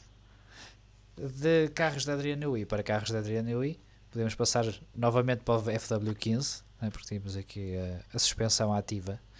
Uh, já falámos um bocadinho antes, uh, mas uh, podemos rever a matéria. de, de, toda a tecnologia que o FW15 tem, aquilo que, que acho que vale a pena retirar ou isolar é a suspensão ativa. O FW15, que é uma evolução do, FW, do FW14B, uh, que era um carro que foi concebido para não ter suspensão ativa, mas que lhe foram implementados os sistemas de forma a tentar perceber como é que aquilo funcionava. No FW14B, melhor não, não rever o que é que aconteceu, porque variava várias vezes. Uh, mas, uh, como tu dizias, é um carro que era de tal forma complexo que estava mesmo muito à frente, mesmo muito à frente do seu tempo. E as equipas devem ter percebido. Tá, estamos a falar da Williams, quando... para quem começou a ver da Fórmula, Fórmula 1 há 3 a 4 anos. Estamos a falar do Williams. Vamos rever a matéria, não, porque a história da Williams tem coisas muito interessantes. Sim, uh, mas acho que as equipas devem ter percebido que aquele carro não era normal quando eram precisos três mecânicos para, para o arrancar com três computadores, um para cada sistema, é? um, para, um para o motor, outro para, uh, para a eletrónica e outro para a telemetria. Sim, hoje em, na, na altura, três computadores num carro. hoje em dia temos a noção da complexidade do que é arrancar um, um Fórmula 1 na, no documentário da, da McLaren do, é da, da Amazon Prime, já tivemos aqui. Foste lembrar. Estava... A complexidade um Fórmula 1 e vais logo ao McLaren. McLaren não, não, não. É, não era complexo, era quase Sim, eles tiveram 3 dias para conseguir ligar o motor. e mesmo e... assim, durante a época, muias vezes eles existiam. Muitas vezes, a maior sim, parte sim, das vezes, acho eu até. Uh, mas pegando aqui na, na, suspensão ativa, para que tenhamos uma noção mais ou menos o que é que o carro era capaz de fazer, era, era capaz de perceber mais ou menos o sítio da pista onde estava, então era capaz de se equilibrar a si próprio em curvas, uh, era, tinha o puxo do passo, como tu dizias há bocado, de, para retirar uh, o atrito do, do difusor traseiro, uh, era incrível. Este carro acho que Devia, se voltasse a correr, se calhar com o motor híbrido na traseira, ainda era capaz de dar um, não digo não, não uma, não. uma lutinha ao, ao, que temos hoje Olha, em dia. Se, se a Williams não conseguir pagar o empréstimo que pediu à banca recentemente, alguém vai ficar com ele, por isso está atento. Pode, daqui a uns meses podes ter um, um leilão. Foi, é um dos carros que foi dado como garantia do espólio da, da Williams, agora a propósito da, do, do, do, do Covid. Que duvido que, que tenha capacidade financeira. Uh, vende a, vende a casa. Não é por, não é por... Ah, top. será que chega? Duvido. duvido muito. Mas o que, o que era curioso de carro, de, de, facto, neste carro é que as equipas mudam de setup uh, de circuito para circuito e este carro mudava de setup automaticamente de curva para curva, praticamente. Era quase isso. Era uma violação é... das regras de Parque Fermé. Era uma violação, de, era uma violação de tudo este carro. O que é certo é que ele estava legal. Sim, o carro estava legal, mas no ano seguinte também disseram logo: epá, vamos ter que, vamos ter mas, que cortar a maior parte Mas disto. por falar em eletrónica, isto não está aqui no guião, mas, mas eu estou-me a lembrar de uma coisa. No ano a seguir, tivemos o célebre Benetton sem controle de tração. Sem controle de tração. Para quem está a ouvir em podcast, eu estou aqui a fazer um gesto estás a, estás a fazer aspas aéreas. Estás a fazer aspas aéreas.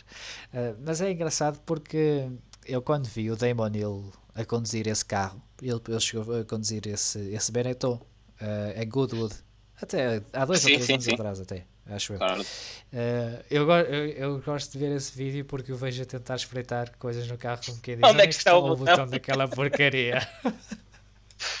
eu, pá, gostava, de, gostava de ter falado com o Damon Hill nessa altura ele depois não disse nada, se calhar foi para não para apaziguar os ânimos, não sei.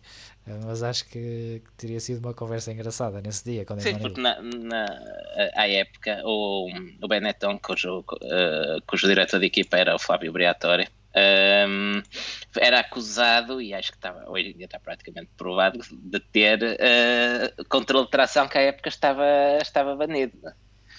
Sim. É, normalmente sobre o Flávio Briatore está a negar alguma coisa é porque é ah, a propósito do Briatore, fazendo aqui um pequeno, um pequeno intervalo uh, aqui, à, no, nossa conversa, um, eu li há pouco tempo, eu estava a ver se me lembrava qual era, qual era o contexto, mas tem algo a ver com carros clientes ou qualquer coisa assim do género. Já não, já não me recordo, já não me recordo ao certo. Um, em que a decisão da FIA uh, foi, eu penso que isto está relacionado com os tempos da Aeros, em que ele teve um, foi patrão da Aeros também, mas basicamente uh, uma decisão qualquer da FIA que eu depois posso procurar, uh, que agora não me recordo, em que decidiram a favor do lado tecnológico. E o Briatório à época ficou. Ah, já me recordo, não, não é nada, sei onde é que eu li isto. Isto vem do.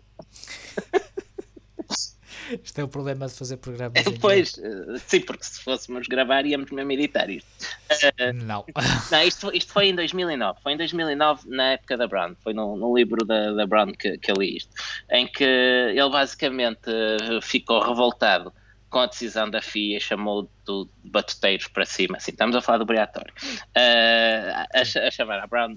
Um, por causa por, uh, por, causa do seu difusor duplo porque uh, e disse e veio dizer que a FIA estava a matar o desporto porque o, o Briatore defendia mais o uh, um homem do marketing uh, e defendia que a Fórmula 1 devia seguir uma abordagem mais do marketing, mais de espetáculo e deixar a parte tecnológica de lado. Ele dizia que qualquer dia que isto era uh, uma montra tecnológica, sem espetáculo, etc, etc. Tu és a favor ou contra? Achas que a Fórmula 1 devia deixar mais de lado a componente tecnológica uh, e seguir um caminho se calhar semelhante uh, às fórmulas, à Fórmula Indy, por exemplo, ou, ou achas que a Fórmula 1 seguiu o caminho certo? Eu acho que seguiu o caminho certo. Nem, nem sequer tenho dúvida. É que nem sequer Isto foi, foi pergunta só, só, para, só para pôr por escrito.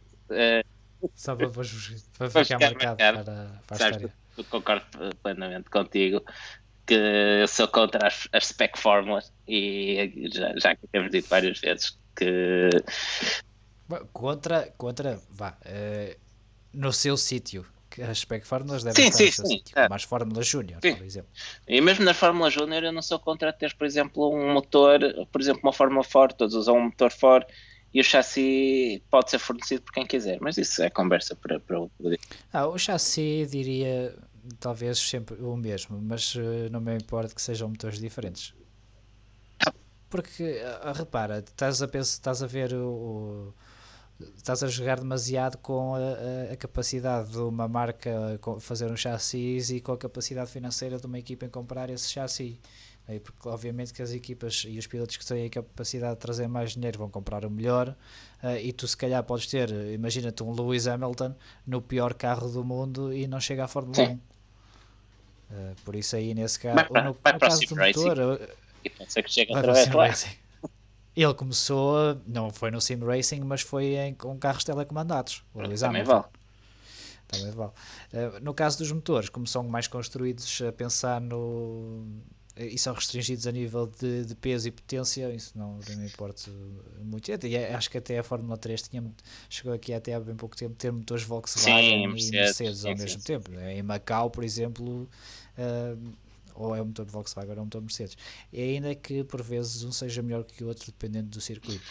Eu, uh, mas eu acho, que, eu acho que as únicas. A Fórmula 2 eu vivo bem com Eu acho que simplesmente devia haver restrição de preço. As equipas deviam poder, uh, não, não deviam ter que pagar mais do que um determinado valor pelo chassi e pelo motor, e a partir daí quem fizesse melhor fazia.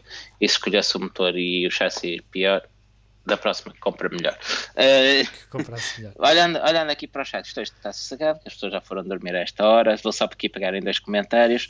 Um do, do automóvel que comenta uma coisa que eu concordo, que é a Fórmula E tem muita tecnologia excelente, pena é serem todos iguais.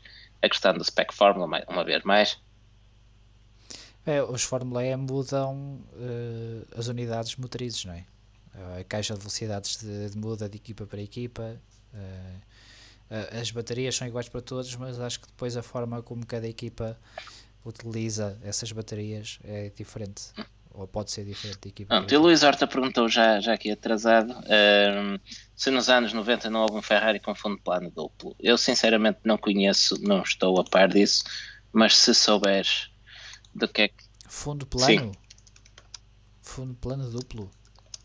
Uh, eu não conheço também, mas não digo, não digo que não tenha havido qualquer coisa assim do género, mas não desconheço, sinceramente.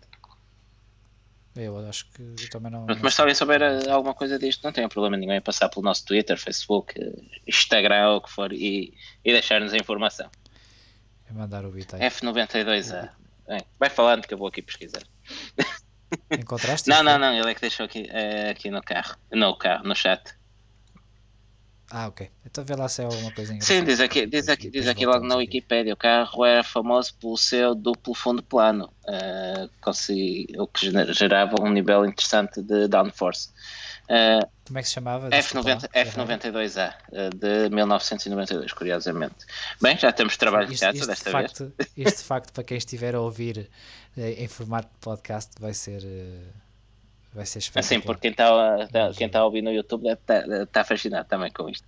Sim, sim, sim. Olha, vamos então avançar um bocadinho e depois então fazer, eh, como não estamos a par deste, deste caso, vamos ter que estudar a matéria e avançamos, que já vamos com mais de uma hora, uh, se calhar para os FDUCT. E tu vais falar enquanto eu vou aqui falar com os meus amendoins.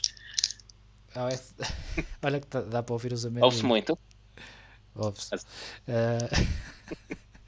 uh, eu vou tirar o som. Uh, Podes falar. Olha, diz olá. Não se ouve, espetáculo. Uh... o, o F-Duct, uh... sabes porque é que se chamava F-Duct? Vou-te tirar do mute. Porque a saída da conduta era por cima do F do Vodafone no McLaren, no MP4. Não, estás, estás errado. Não? Não. É a entrada. Ai, senhor. Tira-me o som que eu vou aqui falar com os amendoins. Uh, sim, o F-Duct foi, o F-Duct foi uh, introduzido pela pela McLaren e consistia basicamente uh, em condutos de ar que atravessavam o carro. Havia uma entrada no nariz do carro que coincidia com o F de, de Vodafone. Uh, o Diogo está aqui a fazer caretas, por isso estou a tentar manter a seriedade.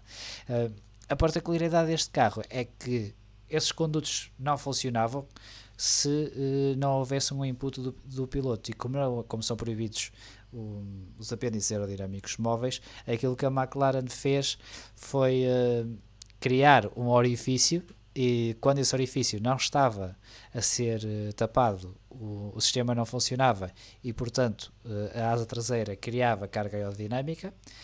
Quando esse orifício era tapado e era tapado pelo joelho do, do, do piloto, a, carga aerodinâmica da asa traseira perdia-se, porque o ar passava a ser canalizado até lá, o que criava uma, igualava a velocidade do ar que passava por cima da asa com o ar que passava por baixo, a asa deixava de criar uh, carga aerodinâmica, logo criava menos atrito e o carro ganhava velocidade uh, em reta. Sim, ehm, e hum, esse, esse sistema foi rapidamente banido pela FIA, depois de ter sido descoberto, um, porque, um, embora não fosse um, diretamente é a questão da ativação pelo piloto, não, porque ele tinha que tapar com o joelho o buraco, como tu estavas a dizer, para ativar ou desativar o, o sistema. Imagina o que é, 330 ou 340, imagina Monza, por exemplo, a, a fundo, a 360 ou 370 km h a tapar, de repente chega à curva, tem que tirar o joelho, pá, era uma operação complexa e foi banida por chato. razões de segurança, uma vez mais. Mas a Williams depois chegou a fazer algo parecido, mas acho que o piloto ou levantava a perna ou uma coisa Sim, assim. Sim, depois, depois foram surgindo ao longo do ano variações do, do sistema até, até ser banido, ainda durante a temporada pela FIA. Uh, e era cada uma mais criativa que a outra também. Eu já, já não me recordo dos detalhes. Lá está, se eu tivesse preparado isto, era uma coisa. Uh, mas sei que outros construtores seguiram o o conceito da McLaren uh, foi uma das polémicas da época. Agora estamos a falar da MP425 e está a ser para aí 2007, 2008. Uh, Sim. E uh, acabou por ser simplesmente banido pela, pela FIA. Não, o F-Duct deve- será depois, Diogo, porque o F-Duct deve ser de 2009, porque já é com aqueles carros que parecem, hum, parecem Fórmula 3. Eh, E acho que 2008 foi, É, do- é, dois- foi é, o 2000 último é carro. 2009, estou aqui a ver a imagem que puseste. É o Hamilton com o número 1, ele foi campeão em 2008, por isso é 2009. É isto, Por isso 2007, 2008 não falhei por muito. mas falhaste. Eh, avançamos Eh, do F-Duct para. Ah, só dizer que o que, o que trouxe de mal o, o F-Duct é que isto foi os primórdios do DRS. Né? Porque havia viu que ah, isto dá para aumentar a velocidade. Sim, sim, a FIA, lá está, isto Mas depois foi, foi banido e a FIA acabou por criar um sistema que eles próprios, eh, que, eh, mais seguro, eh, aquela questão que falávamos anteriormente de- dos dispositivos aerodinâmicos móveis, consideraram que a tecnologia atual já permitia que uma asa se pudesse abrir e fechar em- sem comprometer a segurança do carro, em zonas previamente designadas para o efeito. Eu não tenho nada contra isso, eu só acho estúpido é é só poder ser utilizado por quem vai atrás, a menos de um Sim. Sim, não, não o DRS em si, mas a forma como, como é implementado. Exato. Se, utilizado. epá, se os dois pilotos quiserem discutir a posição em si, eu, eu até já disse aqui mais que uma vez. Por mim, não havia zonas DRS, é como na qualificação, usam-no à vontade. E quem, tem, quem os tem para, como dizia o James Sun, quem os tem grandes para usar até ao limite usa. Ahm, quem não tem, usa menos tempo. Epá, é, é uma forma de diferenciar eh, os melhores também. Estou de acordo contigo. Eh, Às vezes custa, mas, mas é verdade. Passamos para o próximo, para os blonde, os blonde Não, não diffuser. falámos do difusor duplo também, já vai, já vai logo adiante. O difusor duplo é esse Está a seguir? Ah, eu não leio, eu não leio Tá. isto até, até ao fim, já sabes. Eh, o difusor, eh, mas, mas não sei porque é que está a seguir. Ah, que isto é 2009, estamos em 2009. Pois, também está certo, sim. O- os, os Blonde Diffuser eh, também é um tema que já abordamos aqui algumas vezes. A verdade é que os Blonde Diffuser sempre existiram e não passa por. não é mais do que o ar que é expelido pelos, Os, eh, os gases de escape. eh, pelos tubos de escape eh, ajuda no escoamento do, do difusor. Sim, o que é que, Acelera o, o ar que está por cima. o que, é que, que, é que acontece? Isto basta pensar num, num balão de ar quente, por exemplo. O ar quente sobe. eh, por isso é que se aquece o ar num balão para que faça subir o, o dito curso. Eh, o que acontece aqui? O ar eh, é aquecido. é um exemplo prático. O que é que estás a rir? É, é, sim. O ar é aquecido pelos gases de escape eh, à saída. Ahm, neste caso, é direcionado de maneira a, aquecer os gases à saída do difusor, daí que seja um blown diffuser, um difusor soprado, numa tradução literal, soprado pelos gases de escape, que leva a aquecer, aumenta, eh, o que vai fazer aumentar a velocidade de escoamento do ar uma vez mais, eh, e a partir daí depois, eh, melhor ou pior, vão direcionando esse fluxo de maneira eh, direcional para, para onde interessa. Não, não era só o ar quente, mas também A velocidade, a também, velocidade com que o ar sim, sim, saía a do, velocidade, do escape. velocidade da- Também, também Sim. ajudava. Eh, a questão aqui é que eh, os, eh, os blonde diffusers sempre existiram, é? Um carro que basta, basta acelerar em reta eh, e, eh, e- e o, o princípio funciona. Agora, aquilo que depois a Red Bull, em conjunto com a Renault, desenvolveram foi um blonde diffuser que funcionava em curva. Que supostamente não é possível porque tu não estás Certo. a acelerar, então não há, não há gás a sair pelo, Sim, não pelo está a ser queimado combustível, não há gases de escape, não há. O que aconteceu é que a Renault conseguiu desenvolver um mapeamento de motor que permitia ao carro, mesmo não estando a ser eh, com, com o input do piloto, do piloto no acelerador, mesmo não, sendo, ac- eh, não estar a ser acelerado, Continuava a Eh, queimar combustível uma- durante a sim, curva. um mapeamento, exato, e, e criava eh, carga aerodinâmica em curva, quando normalmente, ou supostamente isto não, não deveria acontecer, sistema que depois foi banido pela, pela FIA porque supostamente era, era desperdício de gasolina e de motores, porque aquilo estava sempre a arrebentar. Pois, eu já- eu já não- Os motores Renault estão sempre a arrebentar. Mas foram, é campe... disto. pois, foram campeões com isso. Sim, Eu, eu, sim, acho, sim. eu acho o conceito em si genial. Para, para dizer a verdade.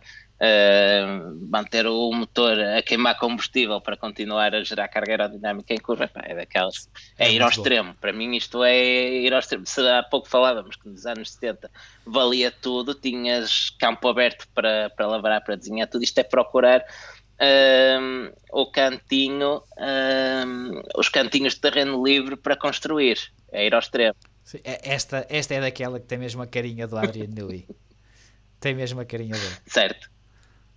Uh... De, de, coisas sopradas no difusor, eh, podemos passar também aos eixos soprados, não é? Os blown Sim. axle. Que também tem o dedo do, do Newey. Do Newey, claro está. Os, uh, os blown axle funcionavam sem os tubos de escape? Porque não era fácil ter escape. Ah, desculpa, só, só uma coisa ainda a propósito dos Blonde Diffuser.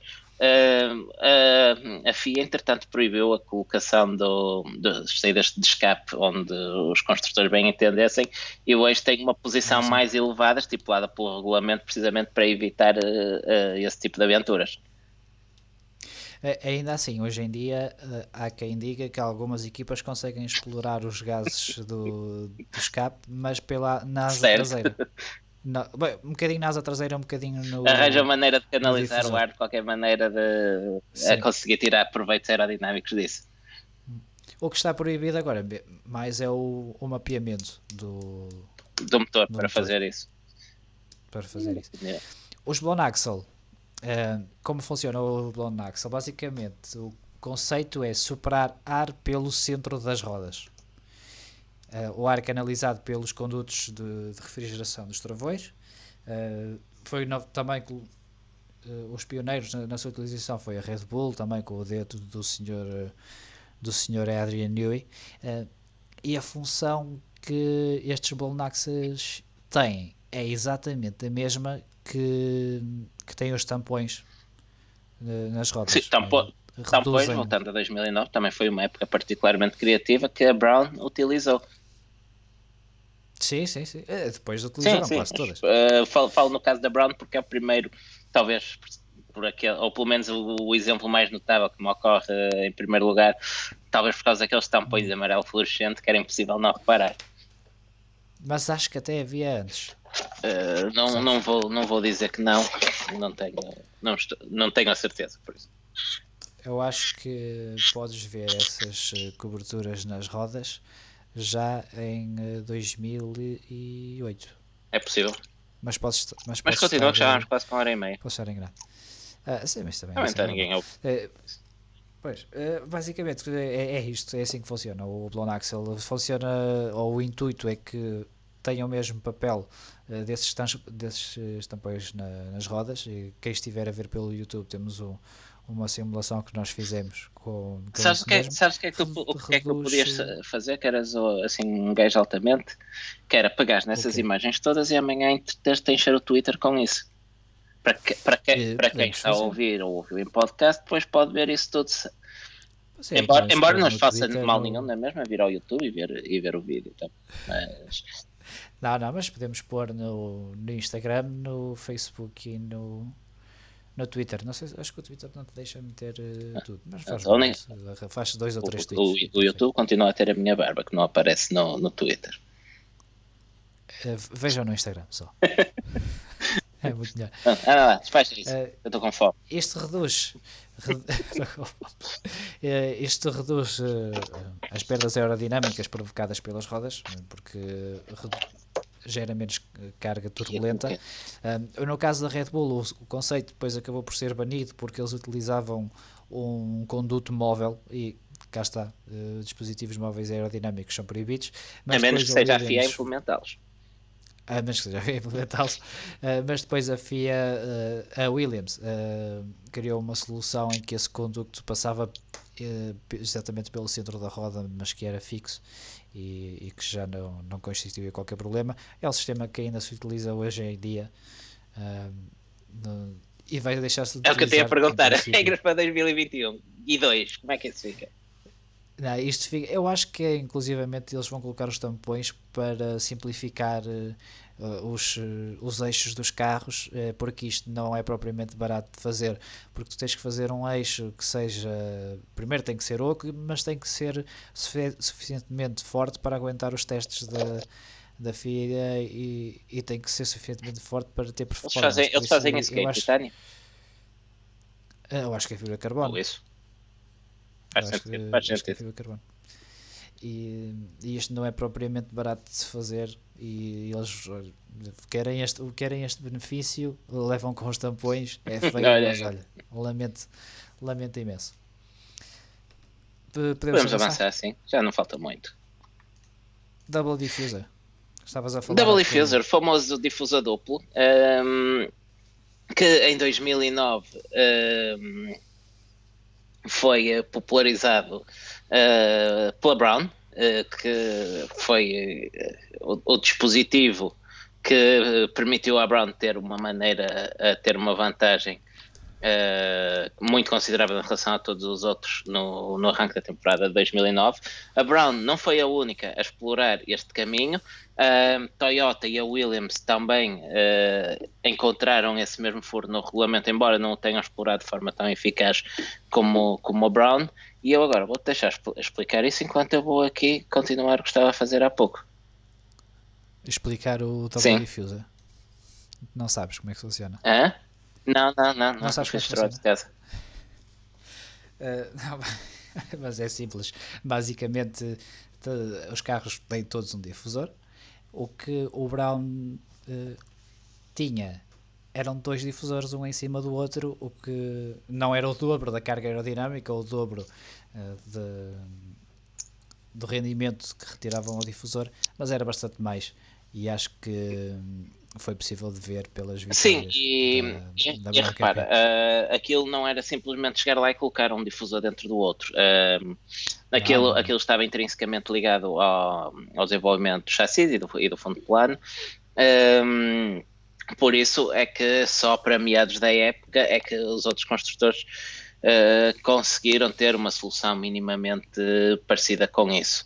Uh, entretanto, como tu dizias, uh, a Brown beneficiou dessa, dessa vantagem para construir um, uma, um avanço sólido no, no início do campeonato que conseguiram manter até final e conseguir o, os dois títulos. Isso, uma vez mais, resulta da de um buraco no, no regulamento.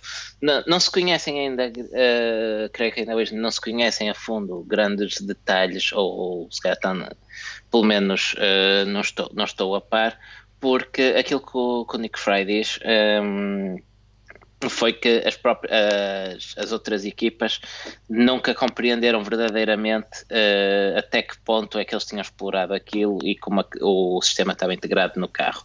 Um, ehm, e por isso é que eles tinham a certeza que estava legal e que a FIA tinha dado o parecer ainda antes da, da época começar que aquilo estava legal e que podiam seguir por aquele caminho, algo que falámos no, quando abordámos o assunto do DAS também, e que uh, os processos que moveram contra a, contra a Brown, a Toyota e a Williams foi um pouco também a tirar o barro à parede para tentarem perceber exatamente da, man da maneira que aquilo estava uh, implementado.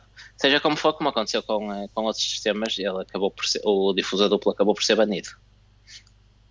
Pois é, que constituiu uma vantagem tal que a FIA, quando é assim, normalmente. E, e mais, e mais do que a vantagem, os custos de pesquisa e desenvolvimento para prosseguir aquela solução uh, eram grandes e ia levar a uma escalada de custos, que é outra coisa que a FIA tem tentado controlar, um, e, uh, e, então, para acabar com isso, simplesmente foi, foi banido.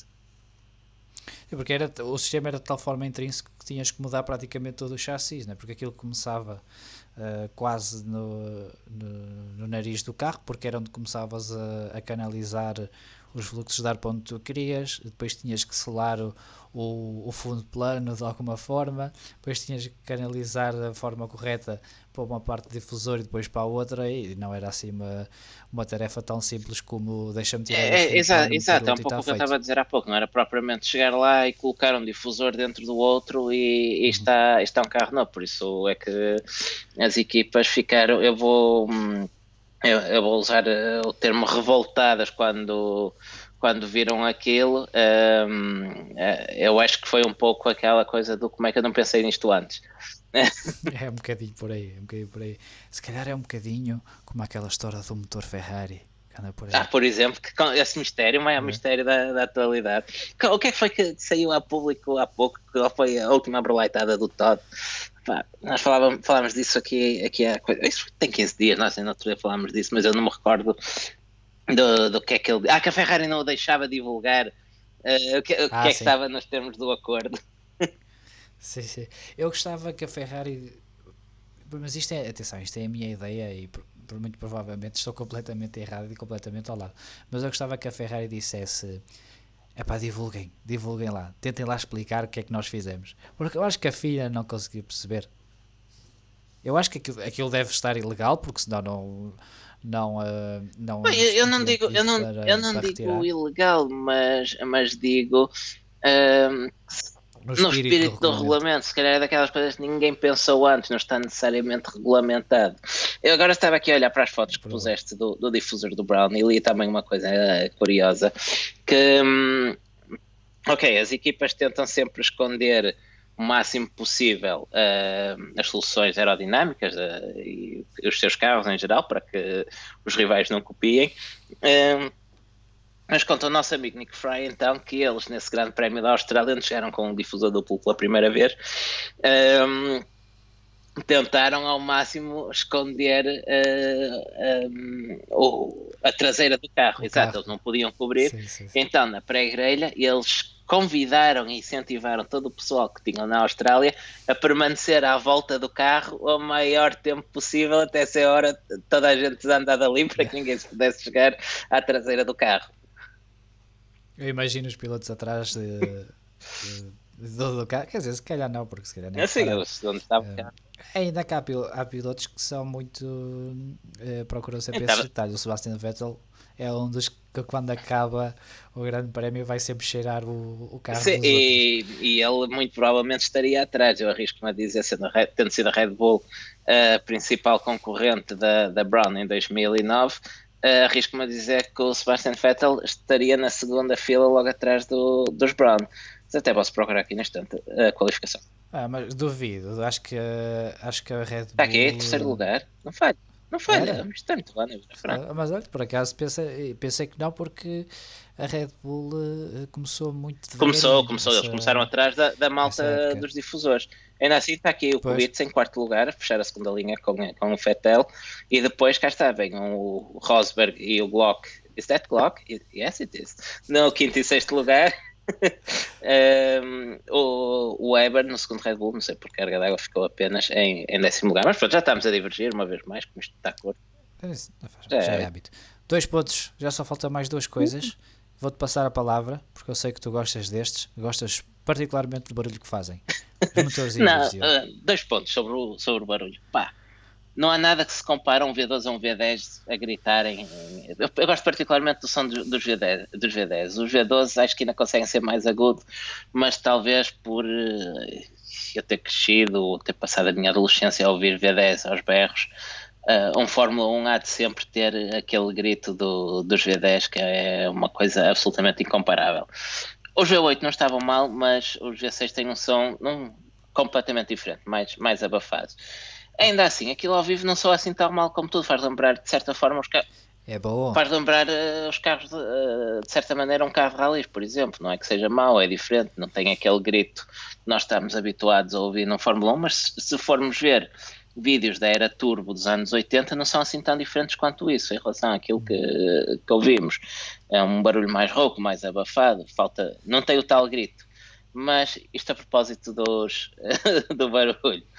Um, podes. Uh, acho que podemos passar diretamente para a MGOK e para a MGOH, que é basicamente uh, o que diferencia este, este motor de tudo, de tudo que existe, sim, até, sim, acho sim, eu, sim. Nós no outro dia fazíamos aqui o semáforo amarelo sobre carros de, de competição que passaram ou que originaram carros de produção, falámos no AMG One, que será provavelmente o primeiro carro de estrada quando assim quando estiver uh, em comercialização a, a utilizar na. Eu ia dizer no dia a dia, mas não estou vendo ninguém a ir ao pão no seu AMG One.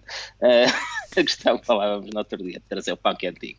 Uh, mas será o primeiro a utilizar na, na íntegra esta tecnologia. Então, o que é que, que grandes inovações é que, traz, uh, é que trazem os motores de Fórmula 1 atuais? Uh, nós já tivemos, uh, começou precisamente em 2009, se não estou em erro, a utilização de sistemas de de recuperação, de, recuperação de energia, exato. Que uhum. um sistema uh, de regeneração de, de energia uh, o CARES, exato, Kinetic, Kinetic, Kinetic Power System. É o sistema de recuperação de energia cinética em português, que armaneza a energia de, das travagens uh, e numa bateria que depois pode ser utilizada por um motor elétrico para, para dar potência extra. Um, na era híbrida, uh, esse, esse, sistema em 2009 até era opcional, uh, a Brown, por exemplo, não tinha CARES. Um, na era híbrida, com a entrada da era híbrida em 2014, não, 14, 14, 2014, passamos a ter dois sistemas que são agora conhecidos como MGU-K e MGU-H. MGU de Motor Gear Unit, algo como unidade motriz. Uh, sim, é, é uma coisa. coisa. É. K. É MGU. K. MGU também, não, não precisavas ter complicado a tua vida, basta dizer MGU. Capa de Kinetic, que é um sistema de certa forma semelhante ao já conhecido do KERS, uh, agora nesta nova, geração, nesta nova geração com uma capacidade de armazenamento muito superior àquilo que, que havia em 2009, 2010, e uh, o mais notável, o MGU-H. O MGU-H, em que o H é de HEAT, que são duas pequenas turbinas colocadas uh, à saída do turbo que reaproveitam o, um, os gases do, uh, de saída à saída do turbo para uh, ativar essas turbinas e com isso gerar energia. são também responsáveis um pouco por termos o som abafado que temos atualmente, mas Uh, o que é certo é que esses dois sistemas combinados conseguem trazer a eficiência de, uh, com, uh, combinada do motor para níveis na ordem dos 50% a 55%. Para se ter uma ideia, um motor de combustão interna normal anda na casa dos 30% a 35%. o limite máximo físico anda nessa, nessa ordem de grandeza. por isso, é, é, notável, estamos a falar de passar de 30 para 50. É, é, por isso é que se consegue tirar perto de mil cavalos, como se acredita atualmente, de um pequeno motor 1600. Se calhar, se calhar mais, se calhar já se fala em mais sim. até. Uh, estamos a falar de um motor 1600 que nos, nos, no, no, a maior parte do nosso parque automóvel, uma parte significativa, tem pequenos motores 1600 com potências na ordem dos 100, 120 cavalos. Estamos a falar de 10 uhum. vezes mais no motor de capacidade idêntica e, e não estamos a falar de motores de qualificação como falávamos há pouco no caso dos turbos dos anos 80 que iam esses níveis de potência para fazer quatro voltas. Estamos a, estamos a falar de motores que fazem uh, quatro grandes prémios incluindo treinos livres, três sessões de treinos livres uma sessão de qualificação com Q1, Q2, Q3 e uma corrida com mais de 300 km eu acho que é um feito absolutamente notável estes motores que, que temos Sim, estes, estes motores acho que são a, a grande maravilha da Fórmula 1 moderna. É, por muito que se critique o, o som ou a falta dele a nível tecnológico, acho que. Eu acho que não é, nada, é, nada a MGUH, particularmente, aproveitar uh, o calor latente do, do turbo para, para gerar energia, eu acho que é uma coisa absolutamente genial. Sim, e depois funciona nos dois sentidos, não é? Porque recupera energia através do calor e depois faz rodar as turbinas do turbo para retirar o, o turbo. Sim, sim, sim, exato. É, ainda, bem, ainda bem que, ainda bem que lembras desse detalhe que para evitar o, o, o, lag do turbo, que era um dos maiores problemas dos turbos do, dos anos 80, porque o turbo, para quem não sabe, é ativado pelos gases de escape do, do motor. Uh, naturalmente, quanto maior a rotação, maior o, o volume de gases, de, o fluxo de, de, gases de escape que hum. temos, por isso, a baixas rotações não temos fluxo de gases de escape para ativar o turbo. Uh, por isso, para compensar isso, como tu dizias e bem, um, o a, a MGUH ativa a, as próprias turbinas do, do turbo para diminuir essa latência e uh, ter uma resposta imediata. É inigualável Não, neste momento. Este, eu, é, e como tu dizes, é MGUH, então é, é fenomenal. É, só que é também o elemento mais caro e que isto o conceito em si é simples, a implementação é extremamente difícil. É também. Enquanto não, enquanto não for é também o elemento que mais encarece estes motores.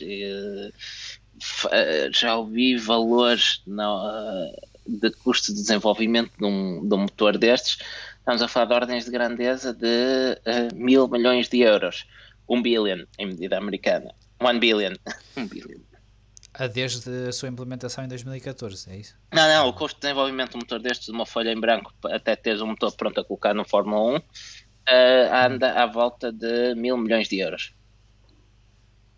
Tá bem, tá Por isso é que não tens qualquer fabricante a meter-se a desenvolver motores da Fórmula 1 hoje em dia, por isso é que estes motores se vão manter e falou-se quando foi os regulamentos para 2021 que poderiam deixar as MGUH, precisamente pela questão, por duas questões, pela questão do som e dos custos.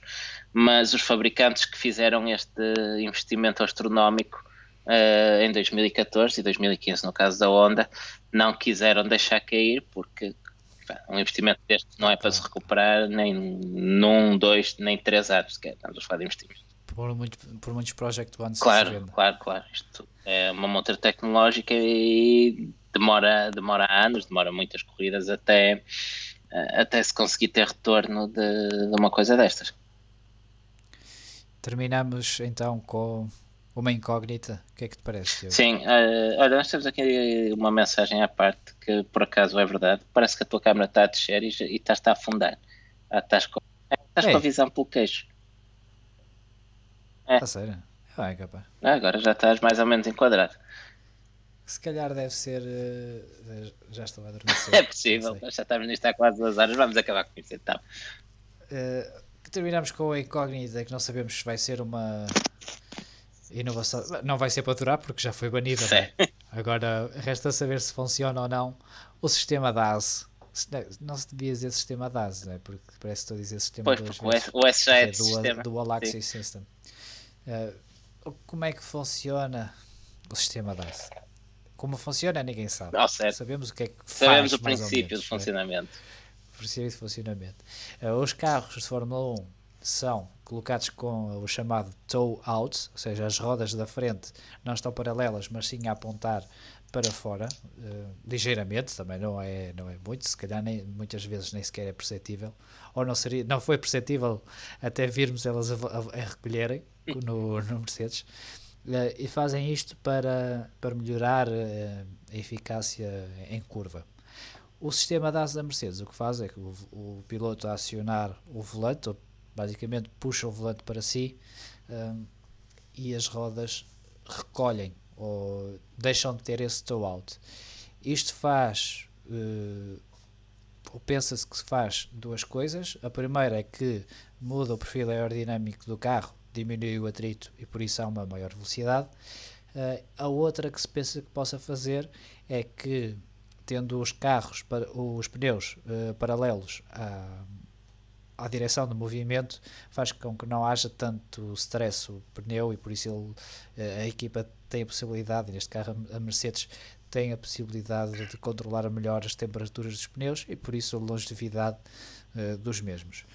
Uh, o mais curioso é que este. O mais curioso, não, isto não é o mais curioso, é uma coisa uh, estúpida que eu fiz.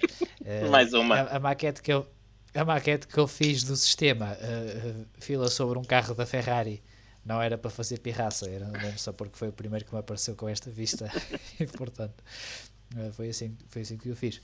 Uh, não sabemos se vai ser bom, se vai ser mau, uh, vai ser curto, uh, ainda mais curto que aquilo que se estava à espera, porque a temporada vai. não sabemos quando é que vai começar. Ou se vai começar. acaba no final, ou se vai começar, e por isso acaba no final do ano. mas ainda assim é bom ver que, mesmo com um regulamento cada vez mais restrito, uh, com o espaço a inovação cada vez uh, menor. Será, será, que isto, está, será que isto está dentro do espírito do regulamento? é precisamente por não estar no espírito do regulamento que para o mas agora está banido, claramente. Não é uma questão de espírito. Está lá, eles ainda foram a tempo de colocar lá uma linha a dizer que está banido. Ehm, duas coisas sobre, sobre este sistema. Primeiro, falavas há pouco do, do FW15 da Williams e como ele alterava o setup em, em pista. Uh, uma das acusações que as equipas rivais fazem é que, ao utilizar esse sistema, que estás uh, a alterar o, uh, o setup durante a corrida. Concordas ou achas que é uma acusação infundada? Eu cheguei a ver os regulamentos sobre, sobre essa situação. O setup está a ser alterado, sem dúvida alguma. Mas tu não podes alterar o setup tu... desde o Parque Fermé. Mas o Parque Fermé termina na, na grelha. Em corrida já não estás em Parque Fermé. Agora, a questão é como é que eles vão utilizar isto para, para estar dentro das regras. Porque uh, em qualificação tu estás em Parque Fermé. Pois, será que não podem utilizar em qualificação e utilizam em corrida? Uh, pelo aquilo que, de, que se diz, e tendo em conta também aquilo que acabamos de dizer, se de facto o sistema funcionar para, para preservar os pneus ou para cuidar melhor dos pneus, até é onde faz sentido utilizar em corrida. Sim.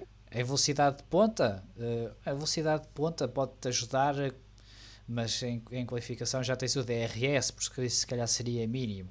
Eh, mas pode-te ajudar se calhar nas primeiras voltas quando tu não tens DRS e precisas se calhar de um bocadinho mais de, de velocidade. De, km hora para ultrapassar. A, a outra uh, queixa que fazem, que fazem a este sistema é que pode ser considerado um dispositivo aerodinâmico móvel. Para todos os efeitos, tens uma ligeiríssima variação aerodinâmica do carro.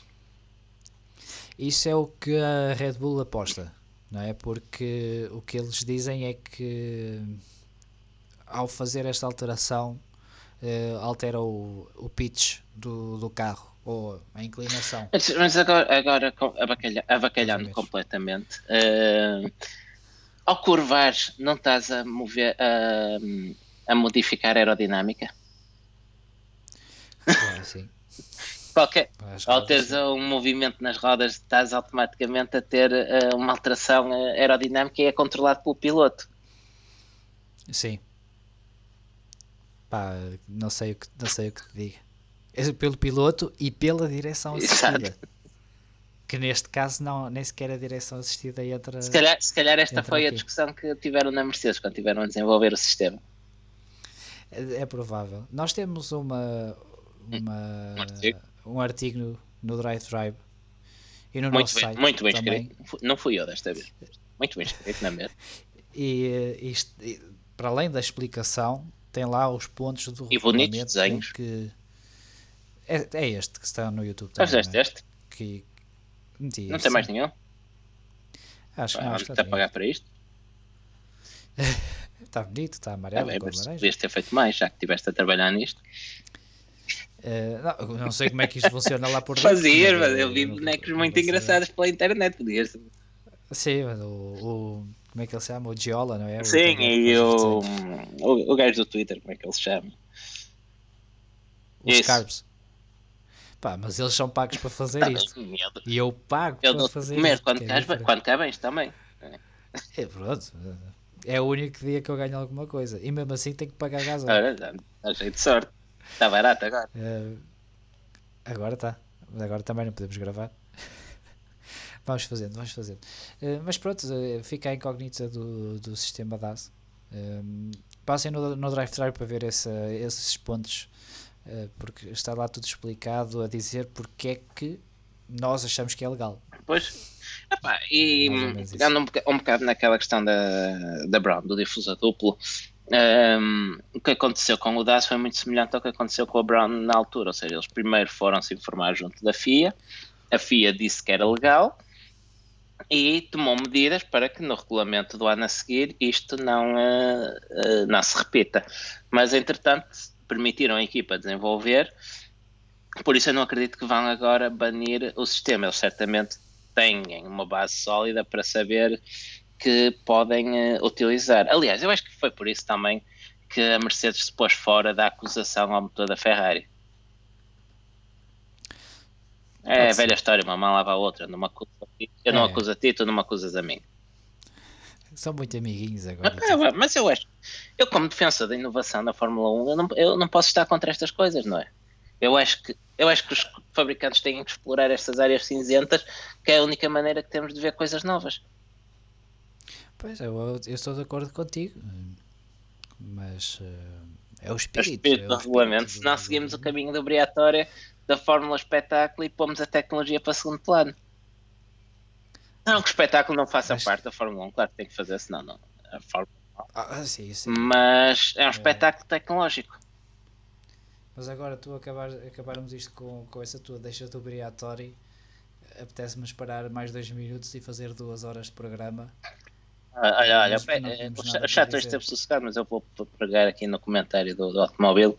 Hora da teoria, onde da conspiração. Tens alguma coisa a acrescentar que não está, não está a escapar, oh, David? Não, Eu acho que não, acho que não, acho que estava só. não, ele estava a falar da tua Ah, está bem, está bem, está bem. tá bem. Tua Achas que eu sei lá? Olha, tem aqui um, um comentário do, do Diogo Cunha. Atenção ao espírito do regulamento, Sr. Brown. Olha, não. Parece um homem muito sapiente, esse senhor. Eh, o Luís Horta anteriormente tinha perguntado se não íamos falar nada acerca de tecnologia dos pneus e nós já estamos a fechar mesmo. Eh, não, hoje não vamos falar de tecnologia de pneus. É, a não ser que o, o DAS, o DAS, o pode ser DAS considerado um e bocadinho. o, hum, os Blown Axle também, falou-se um bocadinho de, pneus, sim, sim. mas quando. Mas nós temos um programa totalmente dedicado a Sim, pneus. não, que por acaso não abordámos muito a componente técnica, mas só a pôr Pois não. Mas é assim, é que é muito invisível, sabes? Sim. É, é muito, é muito de química que tu não tens compostos, não sabes? Tu olhas para um C1 ou para um C5, eles por fora, a única coisa Igual. que os distingue é a tinta que a, Pirelli lá tem, e eu acho que até eles às vezes a trocam. Ahm, por isso é, é complicado avaliar por, por esse ponto. Temos a questão dos pneus slicks versus os pneus com rasgos que tivemos durante eh, cerca de 10 anos, né? 10, 12 anos, mas Sim. Mas isso não foi propriamente inovação, foi uma imposição Sim, da FIA aí, aí, aí até foi mais um retrocesso, porque o objetivo era esse Pois. era diminuir a velocidade. Eh, De resto, é, lá está, é, é tudo muito, é muito química. A construção do pneu também, eh, também depende, mas eh, também é daquele tipo de coisas que é muito difícil de, de encontrar alguma coisa que, que, que te mostre como é que está a ser eh, feito. Eu sei que, por exemplo, tem fibras de Kevlar para além da borracha. Ah, eh, isso estás a falar da, da tela do, do pneu, que, que o tema da tela dá-se. Hum, tens um, exato, tens eh, telas Sim, mas a, a, construção, a construção física em si não é, não é assim muito diferente de um pneu de um carro, de um carro do dia a dia. Os materiais eh, utilizados é que eh, são diferentes. É o- Claro, claro.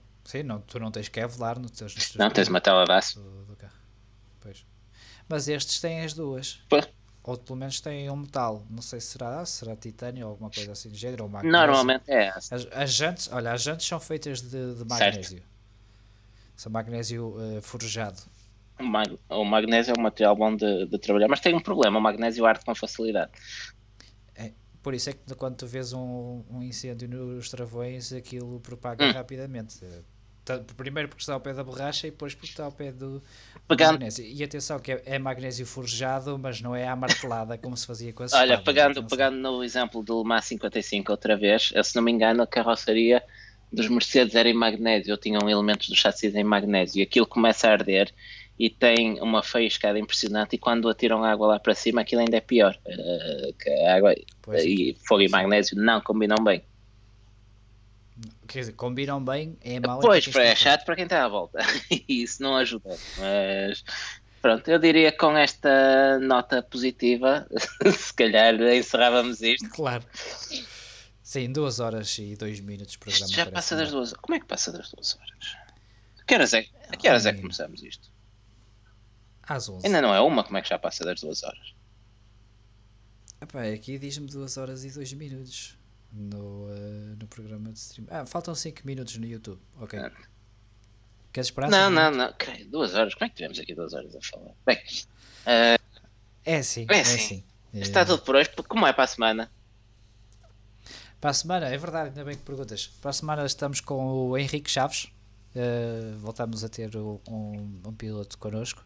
Uh, e amanhã uh, estamos com a, com a PTRL em direto da Twitch. E, pois é, vamos comentar no, isso, não é? No Assetto Corsa. Ainda bem que lembras. Sim, vamos fazer esses comentários.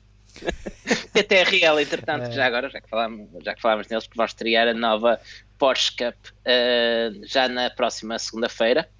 eu estive a ver a corrida da apresentação, gostei muito. Uh, acho que visualmente resulta muito bem. Eu conheço o jogo, jogo regularmente e gosto bastante do Project Cars também. Uh, regularmente, espera, vamos definir esse regularmente. Uh, a questão do episódio ter sido preparado hoje por mim foi porquê? Porque, atenção, eu, está, eu, só estava a testar condições para as corridas. Uh, não, nada, não tem mais nada a ver com isso. Eu, aliás, deixo. deixo... está Fábio já me está a ouvir nesta hora, por isso eu posso abacalhar à vontade. Uh, eu, eu, convido o pessoal, que ainda está a ouvir isto, os, as três pessoas que ainda estão a ouvir isto, a, a dizerem se gostavam de ver uma competição de indicar com a voz ao barulho. É, estás a fazer, já estás a utilizar esta plataforma para o lobby, meu. Meu pai. Isto não é... E, ainda por cima, quando eu não te terei acesso uh, a nenhum PC ou consola uh, durante pelo menos dois meses. Eu, eu já, é eu já disse que ia a Famalicão buscar a tua PS4 e te mandava pelo correio, se quiser. oh, vai lá, lá, passa lá e, e Nem sei naquela é está. Deve estar é. lá alguns.